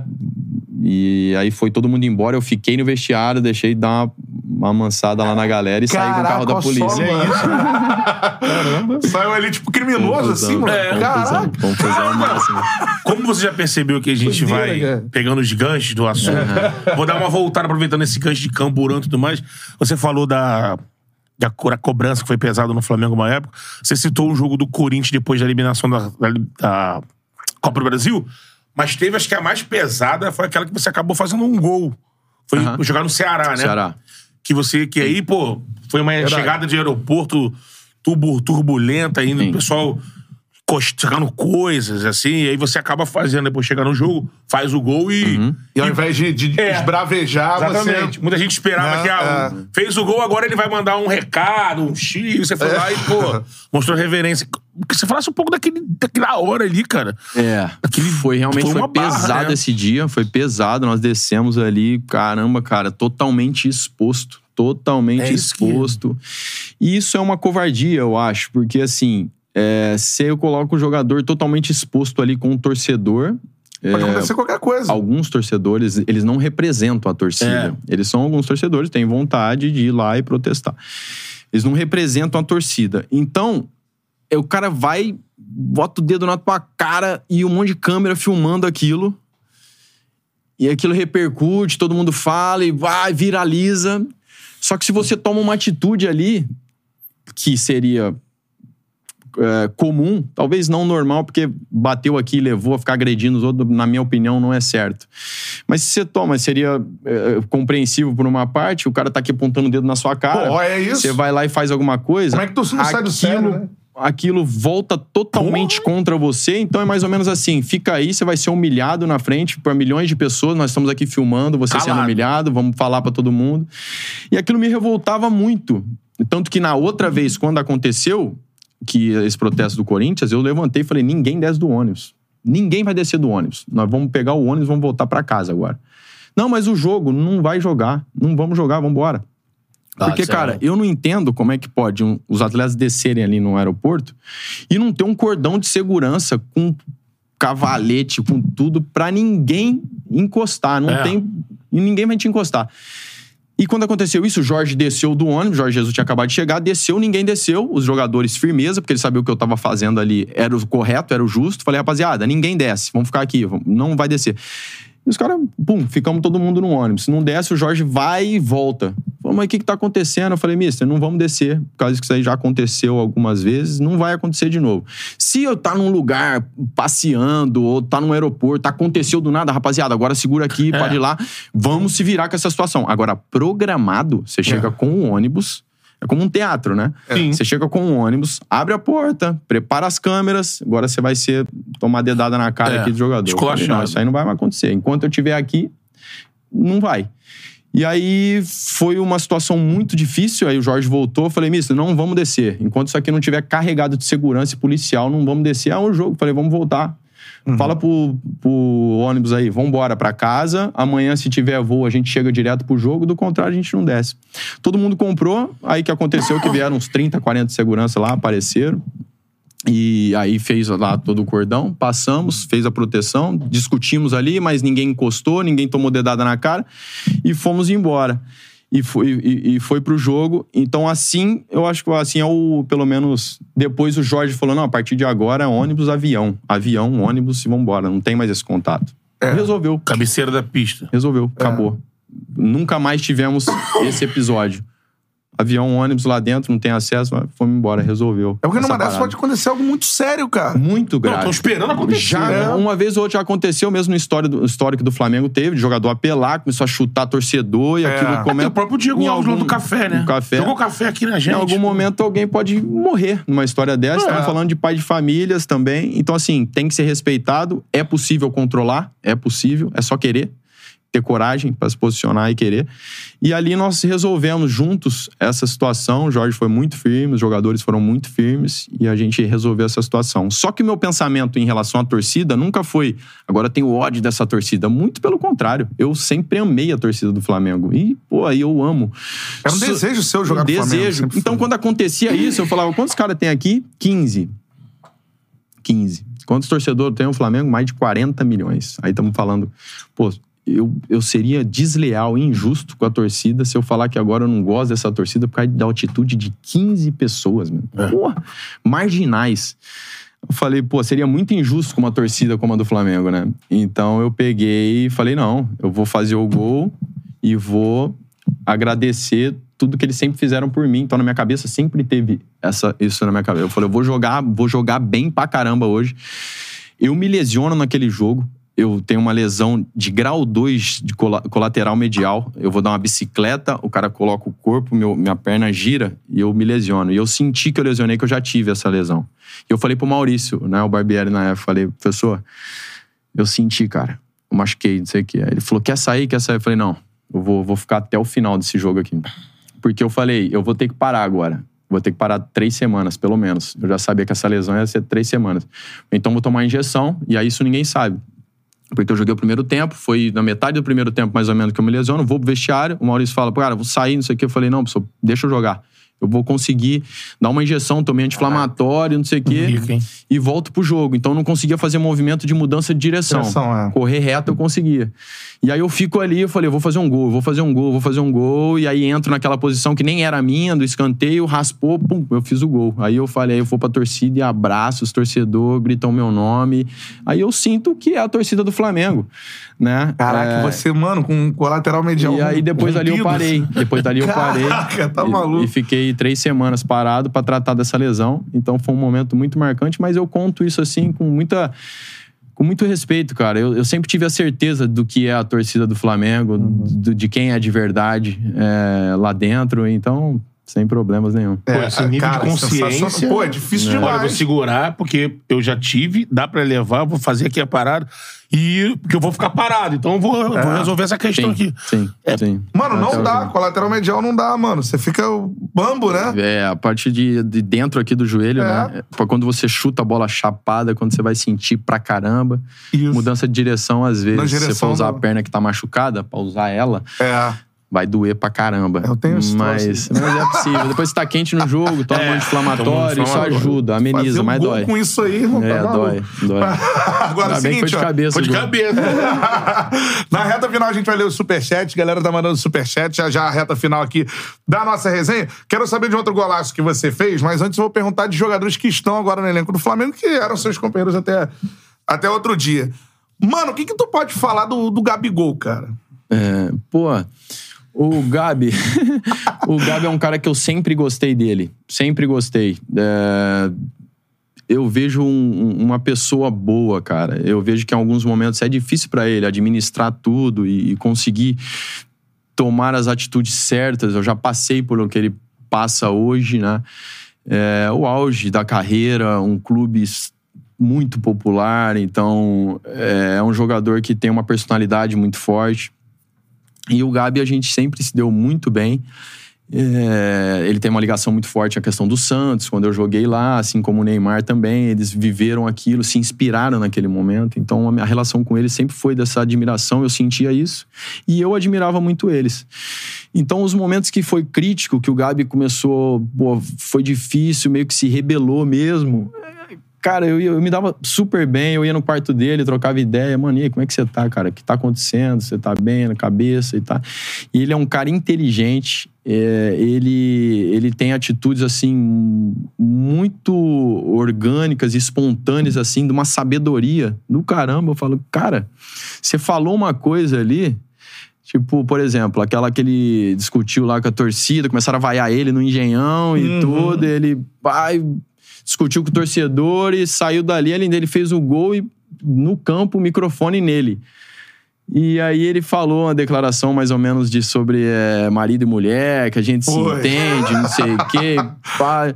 Uma coisa que parece simples, cara, mas no calor da, da, da- da situação ali, eu falei, você só, só poderia falar isso. Nada mais do que você falava ia dar certo, cara. Ia ser usado contra você. Mas se eu foi de uma espontaneidade, de uma naturalidade, de uma sabedoria. E esse tipo de coisa o Gabi tem com ele. Então ele faz muita coisa que é espontânea, assim. E, e, portanto, eu sempre tive uma relação muito boa. E esse novo Gabi, eu vejo ainda mais maduro. Eu falo novo assim, porque é um processo natural de, de maturidade. Tinha coisa que ele me zoava, tirava sarro. Eu falei, você vai entender um dia, mano. E aí, eu vejo que é um processo natural. E que bom ver ele vivendo esse processo natural. Eu que conheço o Gabi, eu vejo no semblante dele que ele é um cara diferente hoje. É, As atitudes que ele tomou. Porque uma coisa é você tomar um monte de atitude legal, falar um monte de coisa bonita quando você tá bem. Tá bem. Ah, o melhor de não sei o quê. Aqui, cara, todo mundo. Eu acredito que os momentos de dificuldade e de humilhação, humilhação, essa palavra, humilhação, eles são fundamentais para mostrar quem é de verdade. Fundamentais. É quando você é, pode ser agredido, quando te tiram sarro, quando você vira meme no- no- nas redes sociais, quando você é vaiado. Isso. Aí esses momentos, agora, a partir de agora, vamos ver como é que esse cara se comporta e como ele, se rea- como ele reage. Então, eu vi que o Gabi, em alguns momentos, passou momentos difíceis, de dificuldade, de vaias, de críticas, de substituição, de isso, de aquilo. E eu tô vendo a atitude dele constante de quem, cara, eu tenho uma direção agora. Isso eu acho muito legal. Eu não sou refém de circunstâncias. Se me aplaude, se me vai, se gosta, se não gosta. Tem uma postura. né? Agora eu tenho uma postura. E eu tô sentindo isso do Gabi, né? E tô muito feliz né, de, de ver tudo isso aí. E é um cara que eu admiro pra caramba. Um, com certeza ali, é, uma história que vai ficar cada vez mais especial com a, com a camisa do Flamengo. Incrível assim, isso, né? Incrível. O tamanho, quando, quando né? ele sair, principalmente, quando ele sair do Flamengo, que vai ver o, o tamanho realmente, mas eu espero que durante esse processo que as pessoas valorizem e respeitem também, não só quando ele sair, mas é um cara que eu tenho admiração total, cara. gosto muito. É isso. Porque hoje tá né, nesse momento de né, readequação de sistemas e tal. Se ele vai jogar com o Pedro, se vai jogar o Pedro, se vai e jogar ele com mais jogar liderança, dois, né? né? É, isso é difícil mesmo. Tem declaração de lá, declaração de cá. Tem... Isso. Isso é normal de grupo, né? Você acha, assim, essa... Sim, é normal, é normal. Vão se falar muito e tem que se falar. Por isso é o Flamengo, é, pô, é os grandes clubes, tá no foco, tem que se falar, dá opinião aí, tudo bem. Até aí, tudo bem, né? Eu só não gosto quando começa a desrespeitar. Sim. Porque hoje em dia o cara pega uma câmera, tem um canal no YouTube, fala que é jornalista e começa a falar um monte de besteira, um monte de mentira. Eu não gosto disso. Mas não, não acho leal, né? Mas assim, de resto, tem que falar, tem que criticar. Algum jogador não se deu bem a posição, não foi bem nessa posição, pô, perdeu não sei que gol, tá errando muito domínio. Tudo isso faz parte, cara. Então você tem que você tem que entender e conviver com isso. Aí joga ou não joga com o Pedro, mesmo que já foi provado que jogaram pra caramba bem junto, mas é, uma É. discussão que ainda as pessoas gostam de Sim. alimentar. Mas e agora? O Arrasca volta, o Bruno Henrique, se tiver bem, como é que vai ser? e, cara, isso aí faz parte totalmente, tem que saber lidar com isso aí. Eu acredito que os jogadores ali, eles estão cascudo com isso. É, um cara que eu queria que você falasse também, que tá voltando a jogar, você já citou ele aqui, é o Coringa, né? O Gerson, Uhum. mano, que fez um, porra, puta golaço, É. né? Contra o Internacional. Ontem já foi uma volta de um desempenho. É. O que, que você vê do Gerson, assim, que não teve um retorno no nível que a galera esperava, no nível que ele era, né? Eu senti muito. O Gerson é aquele cara que parece domina o meio-campo, né, irmão? Aqui é meu, aqui, ó, sai. É. Sou eu. E dessa vez não tava assim. E parece que ele vai voltando, assim. Então, que Bruno, tudo mas certo, o assim. que acontece é, é aquilo que a gente fala. As pessoas entenderem a importância de uma equipe bem organizada. É, porque muita gente fala, pô, jogador e não sei o que. E nos momentos bons, muitas vezes deixa de dar um mérito para o treinador, para a organização da equipe, para os caras que não estão tendo tão tanto destaque, mas estão carregando o piano ali. Então, naquela equipe de 2019, logo depois que foi o Gerson pegou também, fomos campeão em 2020, jogando eu e ele no meio, que eu falo, cara, que delícia jogar com você, meu irmão, no meio campo. Vai. E aí o Arão foi pra, pra zaga. Pra zaga, o isso. time ficou, ficou gostoso de jogar também. Organizou. E aí organiza, aí ele tinha o destaque dele, eu tinha o meu, e o Rodrigo tinha o dele, o Felipe tinha o dele. Então o Gerson pegou esse período de uma equipe coletivamente muito forte, aí que faz, potencializa o, o- o- ele individualmente, que é um jogador muito acima da média, que na minha opinião, pô, nível com certeza de seleção brasileira.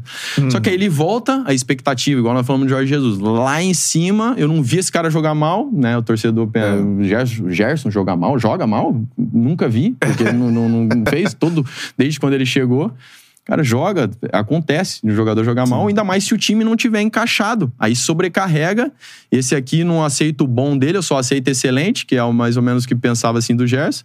E aí começa a sofrer com essa situação. E eu vejo como, cara, isso é totalmente normal. Normal. Aí tem uma responsabilidade dele, individualmente, podia estar melhor. Claro, o jogador não tem que fugir da responsabilidade, mas não é assim, acabou tudo, não é mais aquele jogador, tá vendo, não sei o quê, não.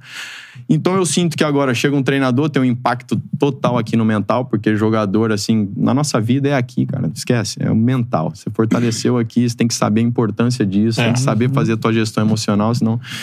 E aí ele tem essa, esse impacto do São Paulo, que adora ele, e eu já vi, já vi no Marinho, um Marinho diferente no jogo, né, contra o Newblense, e já vejo o Gerson também, que além da qualidade, além da equipe começar a ganhar forma, essa confiança do treinador. Então volta a jogar pra caramba, fez um golaço, e a tendência, eu acredito, é ele jogar cada vez mais. É um jogador espetacular, extraordinário. Protege a bola como ninguém, uma, uma tranquilidade, sabe o que faz com a É bola. muito tranquilo. Eu gosto muito de jogador assim, cara. Que o bicho tá pegando, você dá no pé dele, ele calma. Eu não vou de me desfazer dela jamais. É, prazer da Vai de lá, bola, vai né? de cá. Rafinha faz muito bem isso, Gerson faz muito bem isso, Felipe Luiz faz muito bem isso, Arrascaeta, Ribeiro.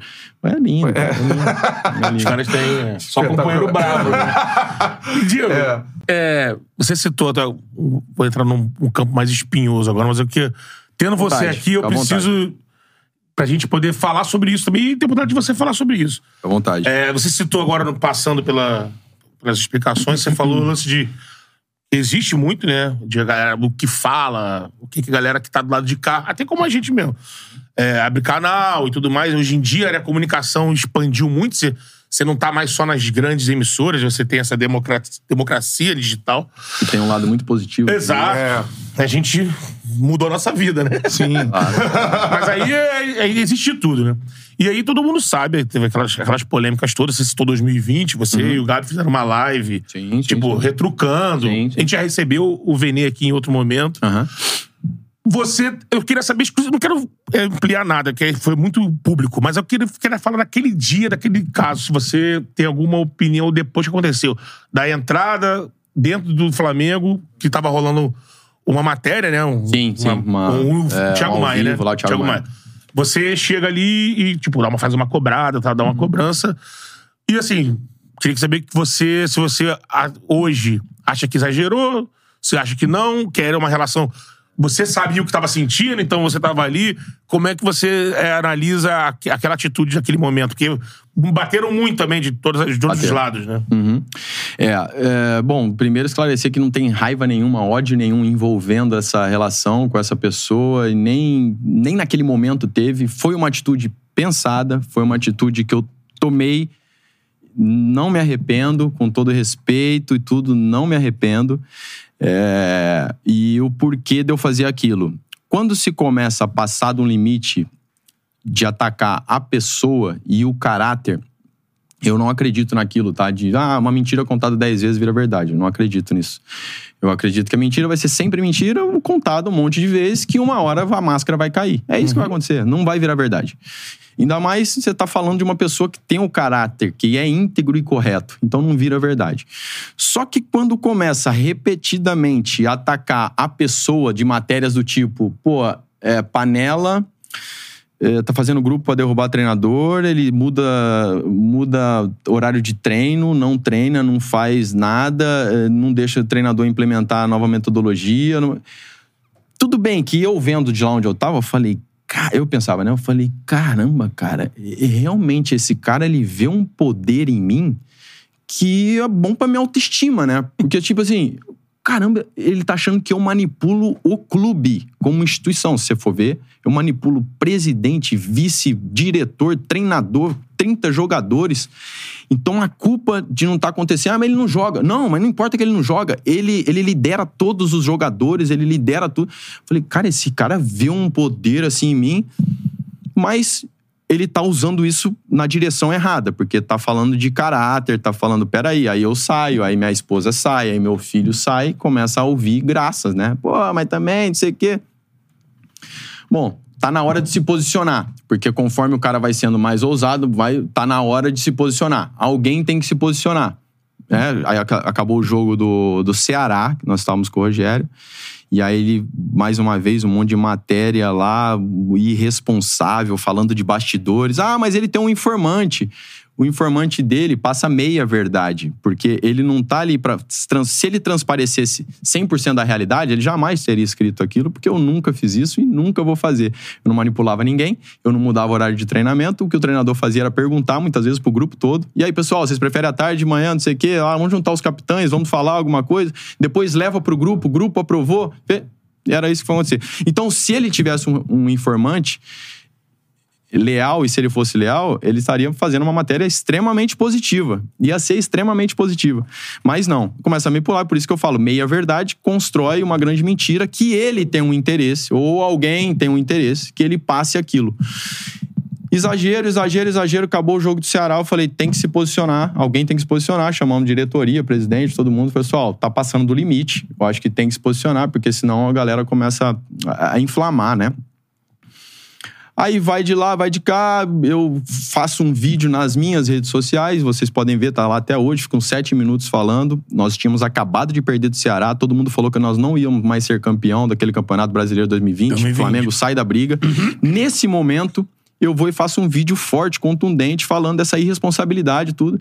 Aí eu ouço, só que eu não citei nome, aí eu ouço do PVC na época, que através do meu assessor falou, cara, espetacular o vídeo que o Diego fez, eu acho que nós estamos abertos para ouvir esse tipo de coisa, mas ele tem que falar nome, porque quando ele fala vocês da imprensa, é como se todo É. mundo, Botar todo mundo no balaio. né? mas de resto, cara, aí eu falei, pô, faz sentido isso aí que ele falou. Faz sentido. Então aí na próxima eu já comecei nome. Aí eu falei, você e você.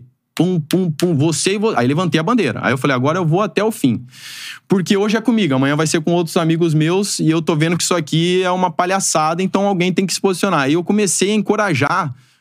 É simples acabar com isso. Se quiser acabar com isso, acaba assim. Porque é você tirar o quê? A credibilidade. Né? Qualquer clube se posiciona e falou: esse aqui não tem, já não é a primeira vez que ele constrói uma mentira. Então, por favor, pessoal, ó, sem credibilidade para ele, o que ele fala não faz sentido e não é uma realidade para nós. Se ataca a credibilidade, naturalmente ele vai perdendo o impacto e uma hora acaba. Mas, bom, isso que nós gostaríamos que acontecesse não aconteceu, seguimos lá e tudo, é difícil, são muitas pessoas e tudo, foi conduzindo. Bom, beleza, eu vou seguir minha maneira de ser, vou bater de frente, vou me posicionar firme nessa questão e vamos embora. Aí, como não acontece isso, a gente continua e ele vem fazer uma live lá dentro do centro de treinamento. Pô, e eu já vi as informações que ele soltou do time, não só sobre mim, sobre outros jogadores, totalmente irresponsável. É um cara que expõe muito o grupo, que fica colocando o time, que vai jogar e coloca gente, não sei o quê. Ah, eu não concordo com esse tipo de jornalismo. E aí, quando eu fiz, soube que ele estava lá dentro do centro de treinamento, eu sempre quis olhar no olho dele também e para ele falar aquilo que ele falava. Pô, tô aqui, cara. O cara que você vive construindo mentira e atacando a pessoa tá aqui, é, é sério, é de verdade e merece satisfação, né? E aí foi a minha ideia lá de gravar. Falou: Isso aqui é o homem das meias verdades lá. E fiz o vídeo e coloquei. E demonstrei a minha insatisfação com ele, não com a classe. Né? Tive esse cuidado, não com a classe, mas com ele. Esse tipo de jornalismo aqui eu não aceito, nunca vou aceitar e vou me posicionar. Porque se o bem não posiciona, ele é conivente, está sendo conivente. Então, essa foi a minha maneira de pensar naquela situação e acabou aquilo, acabou, eu fiz na hora que eu tinha que fazer, me posicionei, não tenho raiva nenhuma. É o que eu sempre falei, não é nem contra a tua pessoa, é contra o teu jornalismo, é o, tuas atitudes profissionais. Contra ela, você firme. Você firme pra caramba. E aí foi o que aconteceu e, cara, é, passou. Passou, eu demandei meu recado, né? O que eu penso é isso aqui. Não é sair falando o que eu quero, não é colocar na capa do jornal um monte de informação sem nem sequer dar aspas. Nem sequer. Já fizeram matérias pesadas comigo, que o cara me ligou, ó, oh, vou soltar isso aqui, você quer falar alguma coisa? Nem isso tinha. Era um monte de coisa atacando a pessoa, nem aspas me dava. E que isso, cara? Aí já passou do limite. Eu vou simplesmente me posicionar. É, então foi o que aconteceu. Eu acho que era foi, foi extremamente necessário. É, eu sei que no momento algumas pessoas não gostaram, talvez porque não entendessem né, o que realmente veio é, muita gente falou assim, ah, tá expondo o Thiago Maia, não tem nada com isso. É, não, pelo contrário, Tiagão, falei, Tiagão, a história é essa aqui. É, e se eu quisesse, eu poderia ter levado pelo menos uns 10 jogadores lá comigo. Poderia, poderia, porque eu não sou, não, não, é, né? Ele fez isso não só comigo, com outros também, mas eu decidi, eu falei, essa causa é minha, eu, eu vou fazer, eu assumo a responsabilidade, as consequências, e na época assumi, assumo é, de novo, novamente, porque tem que se ter uma, tem que se ter um limite, cara. Tem que ter o um limite. Não é assim é, ter responsável, é, de alguma forma você tá instigando a violência também, porque, cara, imagina um torcedor, tá na casa dele, pô, eu quero que meu clube ganhe, vença, não sei o quê. Como é que é? Tem jogador lá dentro que não quer, cara. Ele tá desrespeitando a minha paixão. Faz... Ele quer que o time perca. Como é que é essa parada? Queira ou não, você tá passando uma mensagem totalmente irresponsável por torcedor, instigando a violência, do cara querer ir lá na porta do centro de treinamento, de repente, bater num jogador ou quebrar todos os carros, porque não é possível. Sendo que não, a razão não é essa. É, então, é uma questão muito irresponsável, cara. Muito irresponsável, que precisa de posicionamento. Foi o que eu fiz. Então, é, foi dessa maneira que eu vi toda aquela situação. Tá certo. Versão do Diego sobre o fato. Sim, o Vini já esteve aqui. Se quiser voltar também falar sobre a situação, o microfone do Podcast sempre aberto. Agora, o Diego, queria falar de outro golaço. Eu vou sempre puxando pelo. Aliás, ou lances, ou esse um golaço, né? Atlético de Madrid e Barcelona, cara. No Camp Nou, queria que você falasse pra gente a história desse gol, que é espetacular. Neymar em campo, né? Neymar em campo. O Neymar acabou fazendo gol de empate, né? Empate. Tive com ele. Jogo pesadíssimo, né? Eu falei, pô, não vou ficar nervoso, porque até foi legal depois ver lá gol do Diego, gol do Neymar aqui. Nós temos uma história, uma ligação, de alguma forma, que ele já tinha contado. É. de Santos e tudo isso, de repente se encontrar na Champions, os dois fiz- fizeram os gols ali. Foi um dos gols mais bonitos da minha carreira, mais importantes também, dentro do Camp Nou, Champions League, quarta de final, então, cara, foi realmente muito especial, né? E eu peguei muito bem na bola, acredito que ninguém esperava muito, né? Foi uma falta, eu pedi a bola rápido, bateu, já dominei girando e acertei muito bem aquela bola deliciosa para se jogar, aquela bola da Champions, né? É, ajuda também. E aí foi um golaço, cara, um golaço que eu vira e mexe tô assistindo, vendo. Eu vi a Champions League, por exemplo, perfil lá oficial postou esses dias, eu reposto porque traz uma lembrança muito forte, muito boa. E tem resenha com o Ney sobre, o- sobre o gol, assim. Tem resenha, tem resenha. Eu tava falando isso, pô, cara, podia deixar um azerinho ali, né, pra nós levar. Depois nós acabamos eliminando aquele timaço do Barcelona, nós jogamos ainda lá em Madrid. E aí ele, pô, não, não tem jeito. Eu- Aí eu falei isso aí, falei, "Ah, até, foi até legal, acabou sendo até legal. Diego e Neymar marcaram nesse gol, ele sempre demonstrou admiração por mim e É. eu por ele. E Histórias acabou que nós dois né? foram É. os, os dois, as peças principais lá naquele jogo. É a grande competição da. da você, o jogador pode almejar, disputar com frequência, estar nela é, é. a Champions. É a Champions. É a, Uma parada a Copa- completamente diferente. É, assim. a Copa do Mundo, com certeza também, mas a Champions tem que, tem que jogar. Eu recomendo pra todo mundo. tem que jogar. Aí depois que você jogou a Champions, pô, foi bem, conseguiu ser campeão, então nem se fala. Joga a Libertadores também. Joga a Libertadores também, conheça a Libertadores. Eu, pô, eu acho que são dois ambientes assim que merecem ser vividos, sabe? E Quem gosta de diferentes, né? diferentes, diferentes. A- É claro que a organização da Champions, as condições, gramados, é, todos eh, estádios, é um glamour, assim, né? O hino. Tudo de melhor tá lá. Às vezes hino. você vê o hino, às vezes você vê a Libertadores merecia uma organização um pouco melhor. Eu acredito que merece, o Comembol vem se esforçando, É, vem melhorando, vejo, né? vem melhorando, mas tem que melhorar cada vez mais, tem que exigir cada vez Talvez seja uma mais. parada mais visceral, assim. né? É, entendeu? Isso. Porque assim, mas por outro lado traz a diferença de Isso. gramado, É, altitude. altitude. Meu irmão, é difícil demais. Imagina os europeus devem olhar com uma curiosidade assim, nossa, os caras vão jogar 4 mil metros. Isso mesmo. Vão jogar no, no- deserto, né? Do Atacama. Isso mesmo. São ambientes hostis, né? Que eles não estão acostumados. Né? Isso mesmo. Um estádio pá, antigão, torcida aqui quase dentro do campo. É. E aí viver isso também vale a pena. Vale a pena. E aí, aproveitando isso, você, a gente abriu falando do, do momento, comentarista e tudo mais, né? E ah, não é só isso, né? Você tem o lance, palestras, né? Que você tá fazendo. Sim, sim, sim. E tem o lance do podcast que vai chegar, né? Tem o podcast, irmão. Temos aí um parceiro no cenário, né? Exatamente, certeza, cara. galera. Que, assim, pra você falar do 10 e faixa, né? O podcast É. 10 e faixa, Eu só passar aqui o perfil Pra galera- certinho pra galera seguir, né? tá aqui na descrição, né? Tá na descrição? Isso mesmo. Ó, o link do podcast 10, número 10 É. e faixa, beleza? Podcast 10 e faixa no Instagram. O link tá aqui na descrição. Já segue aí, mano. Ge- Edu, o link do canal também. Já se inscreva no canal e siga aí o Instagram. Diego Ribas, né? Podcast 10 e faixa 10 numeral, porque o Diego vai receber uma galera lá pra trocar uma ideia. É, não, né? eu queria saber, você falar, explicar a dinâmica do, do, do teu podcast e como vai ser utilizar essa experiência toda, né? Tudo, todo esse, esse conteúdo, toda essa bagagem sua, você vai poder depositar tanto nas palestras, que você tá fazendo isso, né? Total. Quanto nesse, nesse bate-papo, nesse podcast, né? Com certeza. Tem muita coisa legal acontecendo.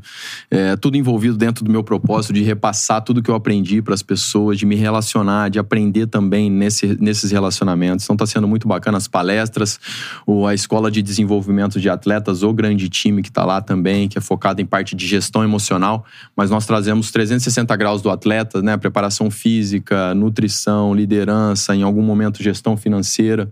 E ali nós estamos com mais de 600 alunos nesse momento, entre atletas, pais de atletas e profissionais do esporte. Então, nessa plataforma digital ali, aulas gravadas, mentorias comigo quinzenalmente, que eu trago todo esse conteúdo para aumentar a chance e a probabilidade deles alcançarem o grande objetivo dele, porque o futebol é muito concorrido, a concorrência é gigantesca e acaba fazendo a diferença, o que eu falei aqui, não é o talento, é aqui são as decisões. E aí eu passei por tudo isso na minha carreira. Hoje eu sou pai de um garoto que também sonha. Eu vejo a importância, as necessidades que ele tem. Me motivou a fazer o grande time que está sendo muito legal lá. Palestras também tenho rodado o Brasil aí, né, do risco à glória, que eu falo dos comportamentos que me levaram ao sucesso, que me mantiveram lá Falo muito sobre liderança, que é um assunto que eu sou apaixonado. Tive mais de 40 treinadores, então aprendi com cada um deles técnicas de liderança, estudo, leio cada vez mais, porque eu acho que a liderança ela é muito impactante, faz toda a diferença. E o podcast, podcast 10 e faixa, que também a galera já pode seguir, vai estar lá no meu canal, Diego Ribas também, no YouTube que me motivou muito trazer as pessoas, saber delas. O 10 e faixa vai ser o convidado, então o 10 e faixa da música, o 10 e faixa do mundo empresarial, uhum. o 10 e faixa o art, do, da, do artista, né, da arte, enfim. Eu quero trazer também perfis diferentes para saber, para conhecer, para falar de tudo, família, de, de, de, liderança, falar de, da vida. E isso estou muito animado. Vamos começar a gravar o mês que vem. Né? É, e uns convidados aí bacana, né? Tanto do esporte como fora dele, como eu disse. Vai ser uma experiência, estou muito animado e entusiasmado também com esse novo projeto aí, cara. Podcast oh. 10 e faixa, mano. Se inscrevam lá no canal do Diego e Isso também aí. sigam aí o Instagram que tá né, aqui na descrição. Reta final, superchat na área. É, deixa eu ver aqui. Breno Girão mandou. Fala, Diego, como é jogar Champions League e Libertadores. Ele acabou de falar. E qual uhum. o torneio que você mais gostou de jogar. Já, já falou aqui. Abraço, rapaziada. Valeu, Breno Girão. O Ian Lari também mandou por aqui. Fala, Diego. Ídolo tem o sonho de ser jornalista esportivo. Queria saber como é viver dentro do futebol agora nessa nova função. Ele também já falou, né? E muito obrigado por participar do dia mais feliz da minha vida. ele mandou outro aqui, não é isso? Fala, Diego, tem o sonho de ser jornalista esportivo. É, é, isso aí. O Marcos Castro também mandou superchat. Essa é boa. Diego, parabéns pela linda história no futebol. Vi que visitou o Ney. Queremos saber como é que ele tá, a cabeça dele, conseguiu dar algum conselho para ele aí? Pô, cara, na verdade eu, eu gosto de estar com o Neymar para conversar com ele. Ele é um cara muito simples, muito verdadeiro. Eu ia perguntar isso, cara. É. Como é que e é? eu gosto porque a nossa conversa sempre flui muito, de forma natural, né? Do que ele já vivi também tudo que ele está vivendo. É, teve essa situação do Santos, que ele fala: Cara, eu virei Santista, você me inspirou. Eu fui lá na cacunda do meu pai vendo você em cima do caminhão de bombeiro. então, uma história muito forte. E hoje, ter essa oportunidade de trocar ideia com ele, de saber como é que ele tá, não só como jogador, mas como pessoa, como pai tudo isso, meu filho é fanzaço, meus filhos são fanzaço dele, meu filho se emocionou ao conhecê-lo, né? Então, assim, é, é um cara que eu admiro, é um ídolo do futebol, nosso grande ídolo hoje do futebol. Então, o que eu quero é, nas oportunidades que tenho, é agregar de alguma forma para ele, né? Já uhum. tendo vivido também bastante. E foi isso que nós, nós fizemos, conversamos, jantamos lá junto e eu vi um cara muito consciente também, né? Do que tá, muito feliz, apesar da dificuldade da lesão, é, com amigos, com uma esposa ali ao lado. Então, feliz demais, cara, de ter visto ele em paz. Eu vi o Neymar muito em paz e, e é ah. isso que, eu, que, ele merece, eu acredito. É isso aí. E eu muito acho bom. interessante, é, a galera que convive com o Ney, você foi um ídolo do Neymar, isso é, pô, uhum. ainda né, tem uma ascendência ainda maior, assim. É, de todo mundo que vem aqui no Charla falar bem dele, cara. Sim. Difícil alguém falar, pô, o Neymar é mó babaca, cara. Sim, Não tem. Até hoje a gente. Ele é um cara legal, assim, e né? Fora do ar. É, fora do ar. É. Todo mundo fora do ar Vai conversar fora isso. do ar. Pô, Neymar é gente boa. É. Agrega, abraça. Agrega, abraça. Um cara, como eu falei, simples, autêntico, verdadeiro, né? Vive a fama com uma naturalidade. Desde a primeira entrevista que eu vi dele, eu fiquei impressionado com a forma natural como ele reagia às câmeras, às respostas dele. Eu falei isso para ele, falei, cara, impressionante. E, e eu acho que o que acontece muito com o Neymar, cara, é, é ele tem essa responsabilidade, não tem para onde fugir, na minha opinião. É. Você se torna um ídolo, você carrega uma referência, tem que dar exemplo ou se não tiver na tua cabeça, mas você vai ser o exemplo, querendo ou não, aí você reflete, cara. O que, que você quer? Tem um monte de adolescente e criança que vai seguir. Você querendo ou não, ele vai fazer o que você tá fazendo. E aí? O que, que você quer? Amanhã você tá com teu filho, né? Que ele tem um filho agora, 12 anos. Como é que vai fazer? Eu vejo que ele tem essa consciência, o Neymar, é, ao mesmo tempo, ele vive a vida dele, tem as vontades dele e tem que ser respeitada. Porque eu acho que o ídolo ele tem que ter consciência disso. Fazer, tem que ter consciência. Mas a responsabilidade de, de, de falar, pro, de colocar na cabeça do meu filho, a responsabilidade de entender o que é certo, o que é errado, e ver, ó, ele é o ídolo, mas até ali você deve fazer, até ali não, cara. Ele errou, ele é ser humano. Essa responsabilidade é nossa, do pai, da mãe, do tio, de quem quer que eduque a criança ou o adolescente. Não queira transferir pro ídolo a responsabilidade de educar seu filho, cara. Não é isso. Lógico. Ele tem que ser uma referência, ele inspira meu filho, o Neymar ele inspira, inspira a jogar futebol, inspira a ser ousado, a ser corajoso, a fazer. Mas a responsabilidade de falar, opa, filho, peraí, agora aqui não. Aqui, aqui você não deve fazer. E, e ele ter a consciência disso, como tem, meu filho tem, é, é minha. E eu faço. Então, acho que às vezes as pessoas confundem isso. Mas o Neymar é um cara extremamente admirável e é um ídolo, sim. Você acha que vai ser melhor do mundo ainda? Tem chance. Tem chance. De bola é o que mais joga. Tem chance. Eu vi o Ribéry brigar por ser melhor do mundo com 33, se eu não me engano. Eu vejo o Messi sendo melhor do mundo. O Messi tá com 35. É, jogou a Mais Copa com até 30. 6, é. 5, é, é 6, por aí, Messi. é. Então, assim, cara, pode acontecer. Potencial tem. É claro que as coisas têm que combinar. Título, todos nós sabemos, o coletivo, o individual e, e- e- e, né, contribuir para que isso aconteça, mas é possível. De bola, ele é o que mais joga no mundo hoje. Bola, assim. Talento, Messi, assim. no talento, assim, sim.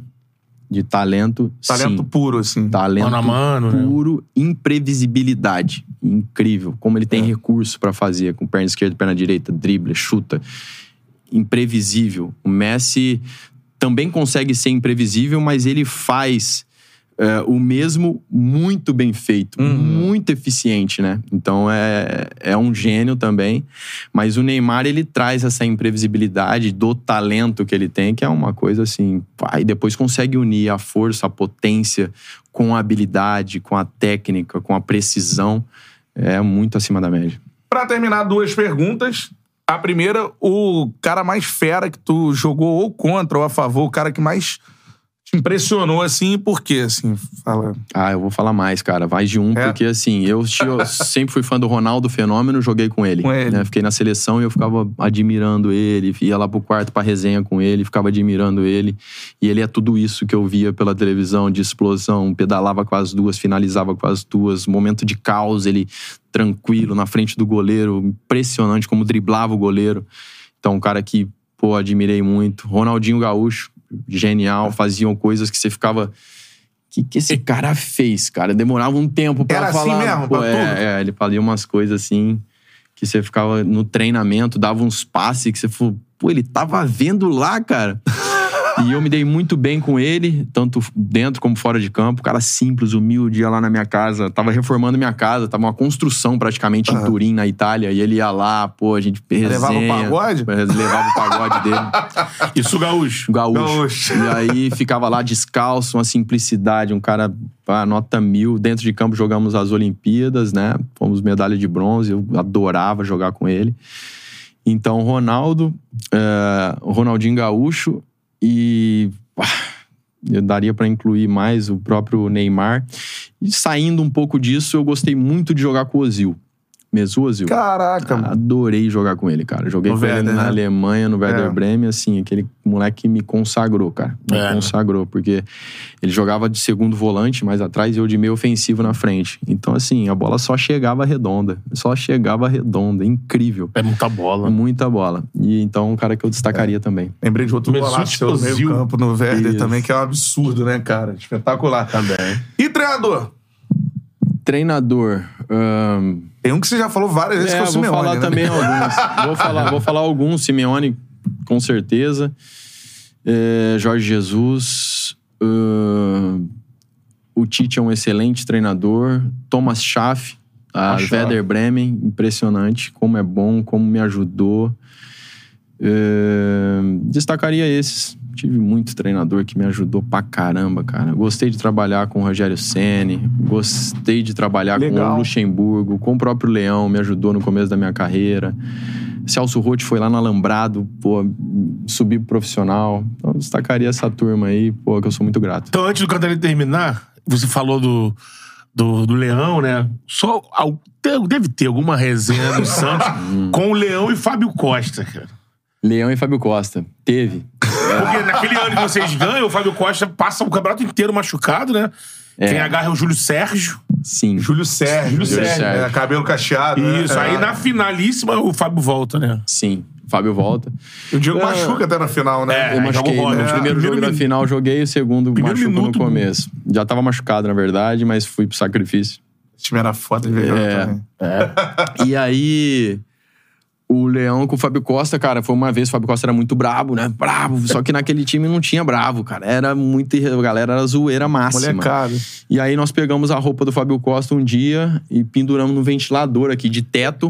e quando ele entrou no vestiário, ligamos o ventilador. Aí o ventilador, vu, vu, aí joga calça pra um lado, camisa pro outro, cueca pro outro. E os caras roupeiros, os caras do clube falando, não acredito que eles estão fazendo isso aí com o Fábio Costa, mas esses moleques são abusados. Aí saímos, ficava aqui atrás da porta. Quando ele via aquilo, ele queria ver ele ficando bravo. Ficou, a gente bum, vazava, se escondia, acabou. Aí no outro dia, Fábio Costa vai pro campo, reúne o time. Ah, quero reunir o time todo aqui, não sei o que. Ô, Leão, vou te falar uma coisa. Esses moleque aí, eu só vou te avisar. Eu, qualquer hora eu vou arrebentar a cara de um aqui. Já tô te falando que esses moleques são abusados, tem que me respeitar. Aí, bravo, brabo, brabo, brabo, Leão. Mas que que é isso, cara? Pô, que você tá bravo? O que que aconteceu? Não, não, eu só tô te avisando. Eu vou meter a porrada nesses moleques. Mas o que que aconteceu? Não, pegaram minha roupa, colocaram no ventilador. Quando eu entrei lá, ligaram. Começou a jogar minha roupa pra todo lado. Aí o Leão fez- teve essa reação que você deu aí. O Leão meteu aqui, ó. Tu imagina o Leão, né? Que era boa. Quando o Leão fez isso, você tá dando risada? Quando eu matar um moleque desse aí, eu quero que você dá risada também. Aí todo mundo começou a rir, o Fábio ficou meio sem graça assim. É. E acabou que foi resolvido na base da risada mesmo, cara. E, e depois, pô, continuamos amigo do Fábio, que ele é um cara sensacional, apesar dessa pose de bad boy aí. Ele é um cara muito legal. Goleiro que saía Nos de voa- ajudou voadora, muito. né? Voadora era bom, pros adversários respeitavam pra caramba. Mas foi um grande, é um, é um grande amigo, um cara que eu respeito bastante. Pô, sensacional. Show de bola. Terminamos na resenha, mano. Cara, Diegão, muito obrigado. Aí, é. Quero entregar aqui pra vocês, Opa. Momentos Decisivos, meu livro, Sensacional. Caio Mota, aqui tá Ronaldo Fenômeno, Galvão Tá, beleza, já Bueno, gritaram ali, enfim, um é pra meu. vocês. Pô, Muito espetacular. obrigado. Tá aqui, ó, galera. Ó. Show de bola. Quem ainda tá na tela? Tá. Show. Beleza? Ó, momentos decisivos. Quem ainda não leu, vale a pena demais, irmão. Apresentação de Ronaldo Fenômeno Nazário e prefácio. É, mesmo. É. Galvão Bueno na parada. É Diego, deixa eu mandar um presente pra você também em termos de comida. Culinária. Forneria original, mano. Muito Pizza obrigado. Fera demais. Não, muito obrigado. Ó, outro dia o André pediu sete. Pediu uma massa fina. Dez. Dez. Sete salgadas e três doces. Pedir uma massa fininha lá, crocante, Massa que eu prefiro. fininha. mas Aí, ó. caprichar no recheio. Vamos trabalhar, vamos Pede pra trabalhar família bem. toda manda sete, dez, né? Quantos pode mandar? Calma, peraí. Dá as dez por dia. É, dez e faz. Dez e faixa. Forneria Original é a melhor pizza que você pode pedir. Franquias espalhadas por todo o Brasil. O QR Code tá aqui na tela. Colocou o cupom CHARLA10. Você ganha 10% de desconto em qualquer pedido que você fizer, Tá beleza? fazendo escola, já viu, né? O quê? Gosta de cupom de pizza. É mesmo? Tá fazendo escola. então, beleza, mano. Forneria Original, tamo junto. Vão pizzas aí pro Diegão, beleza? E ainda, a- enquanto tá Duraram estoques? 24, né? Então, até o doces, final né? desse mês, Brabas é, esses demais. sabores que não estão sempre no cardápio da forneria. Dá uma vai olhadinha tá nas pizzas é doces. Prestígio, duo chocolate, que é o leite branco, banana com creme de avelã e a de cheesecake de doce de leite, Cheesecake, que é, bom. é covardia, né? Essa é a parada, cara. Também dá uma dica pra galera fazer uma fezinha pra dar uma brincada, né, mano? Não é Exato. pra levar a sério, mas você pode ganhar uma graninha na KTO, cara. KTO, que é parceira do Charla Podcast. O QR Code tá aqui. Apontou-se lá pro QR Code, você já cai na KTO, usa o cupom CHARLA. O cupom CHARLA serve pra tudo, que você ganha 20% de bônus Isso. no primeiro depósito. beleza? Aproveitando que hoje tem Bahia e Botafogo, então as odds da Catel aí pagando 2,22 pro Bahia, 3,25 pro empate e 3,40 pro Fogão. Fogão que pode ser líder no campeonato. Olha só. Então, Bahia ou empate 1,30, Bahia ou Botafogo. Se o campeonato terminasse 1,33, Botafogo, Fluminense seria campeão. Seria campeão. E empate Ia ou Botafogo, tribunal, na verdade. 1,61. Então a galera Aproveita É. aí as odds da KTO e faz aquela brincada, né? E lógico, com responsabilidade, né? É, né? Faça sua fezinha com responsabilidade, meu parceiro. E outra parada é a seguinte, ó, futebol do nosso jeito. Assista também a Copa Libertadores na América, na Paramount. Já tá aqui o QR Code, é isso, meu parceiro? QR Code pra você assinar Paramount Plus. Isso aí. Beleza? Copa Sul-Americana, Libertadores, a casa da Libertadores, a Sul-Americana, os maiores torneios do continente no Paramount Plus. Ela é isso, tem aquele Betão? desconto maroto no plano anual, né? Isso, Que você vai acompanhar, além do futebol, todo o conteúdo de entretenimento da Séries, Paramount. Exato. filmes. Filmes, tudo mais. Você pode também acessar lá o www.paramountplus.com Futebol do nosso jeito. Essa é né? a parada. Futebol do nosso jeito, beleza? Paramount Plus. Aí assine a Paramount Plus pra você não perder Libertadores Sul-Americana. Agora eu quero palmas pra esse cracaço. Uma honra, irmão. Charla histórica contigo. Valeu, Diegão! Uma honra. Ô, mano. Prazer. Até a próxima. Obrigado. Até a próxima, se Deus próxima. quiser. Resenha Curtiu? nota 10. Resenha nota 10. Amém. Parabéns. Amém. Obrigado vocês todos aí que nos acompanharam também. Pô. Seguimos. Em breve estaremos aí de novo. Conte comigo. Pô, Boa, que Diegão. maneiro, cara. Valeu. Fala pra galera do Mengão colar aí, Diegão. Pode deixar. Beleza? Começando pelo Felipe, né? Isso. Isso. Queridão, queridão, queridão. Ele, chega mais. Resenha aqui, você vai tirar onda. Já traz um quadro, um, tra- um quadro tático aqui pra É. ele. né? Como eu desmanchei o esquema do Barroca. Isso. Show de bola, galera. Fera demais. Amanhã tem. Sandro Meirahit. Sandro Meirahit aqui. É, irmão. É isso? É isso. ah, tem muita coisa pra falar, hein? Muito, pô. Gilberto não pode encontrar com o Sandro Meirahit. Copa do Mundo. É, isso aí. E sexta-feira, Pedrosa. Isso. Show e de bola. quarta-feira tem nós na Amazon. Isso. E é, ó, eu vou narrar, Beto comenta lá no Prime, Prime Video, Video. beleza? Atlético Mineiro e Brasil de Pelotas, Copa do Brasil. Tchau. 19h30. Valeu. Valeu.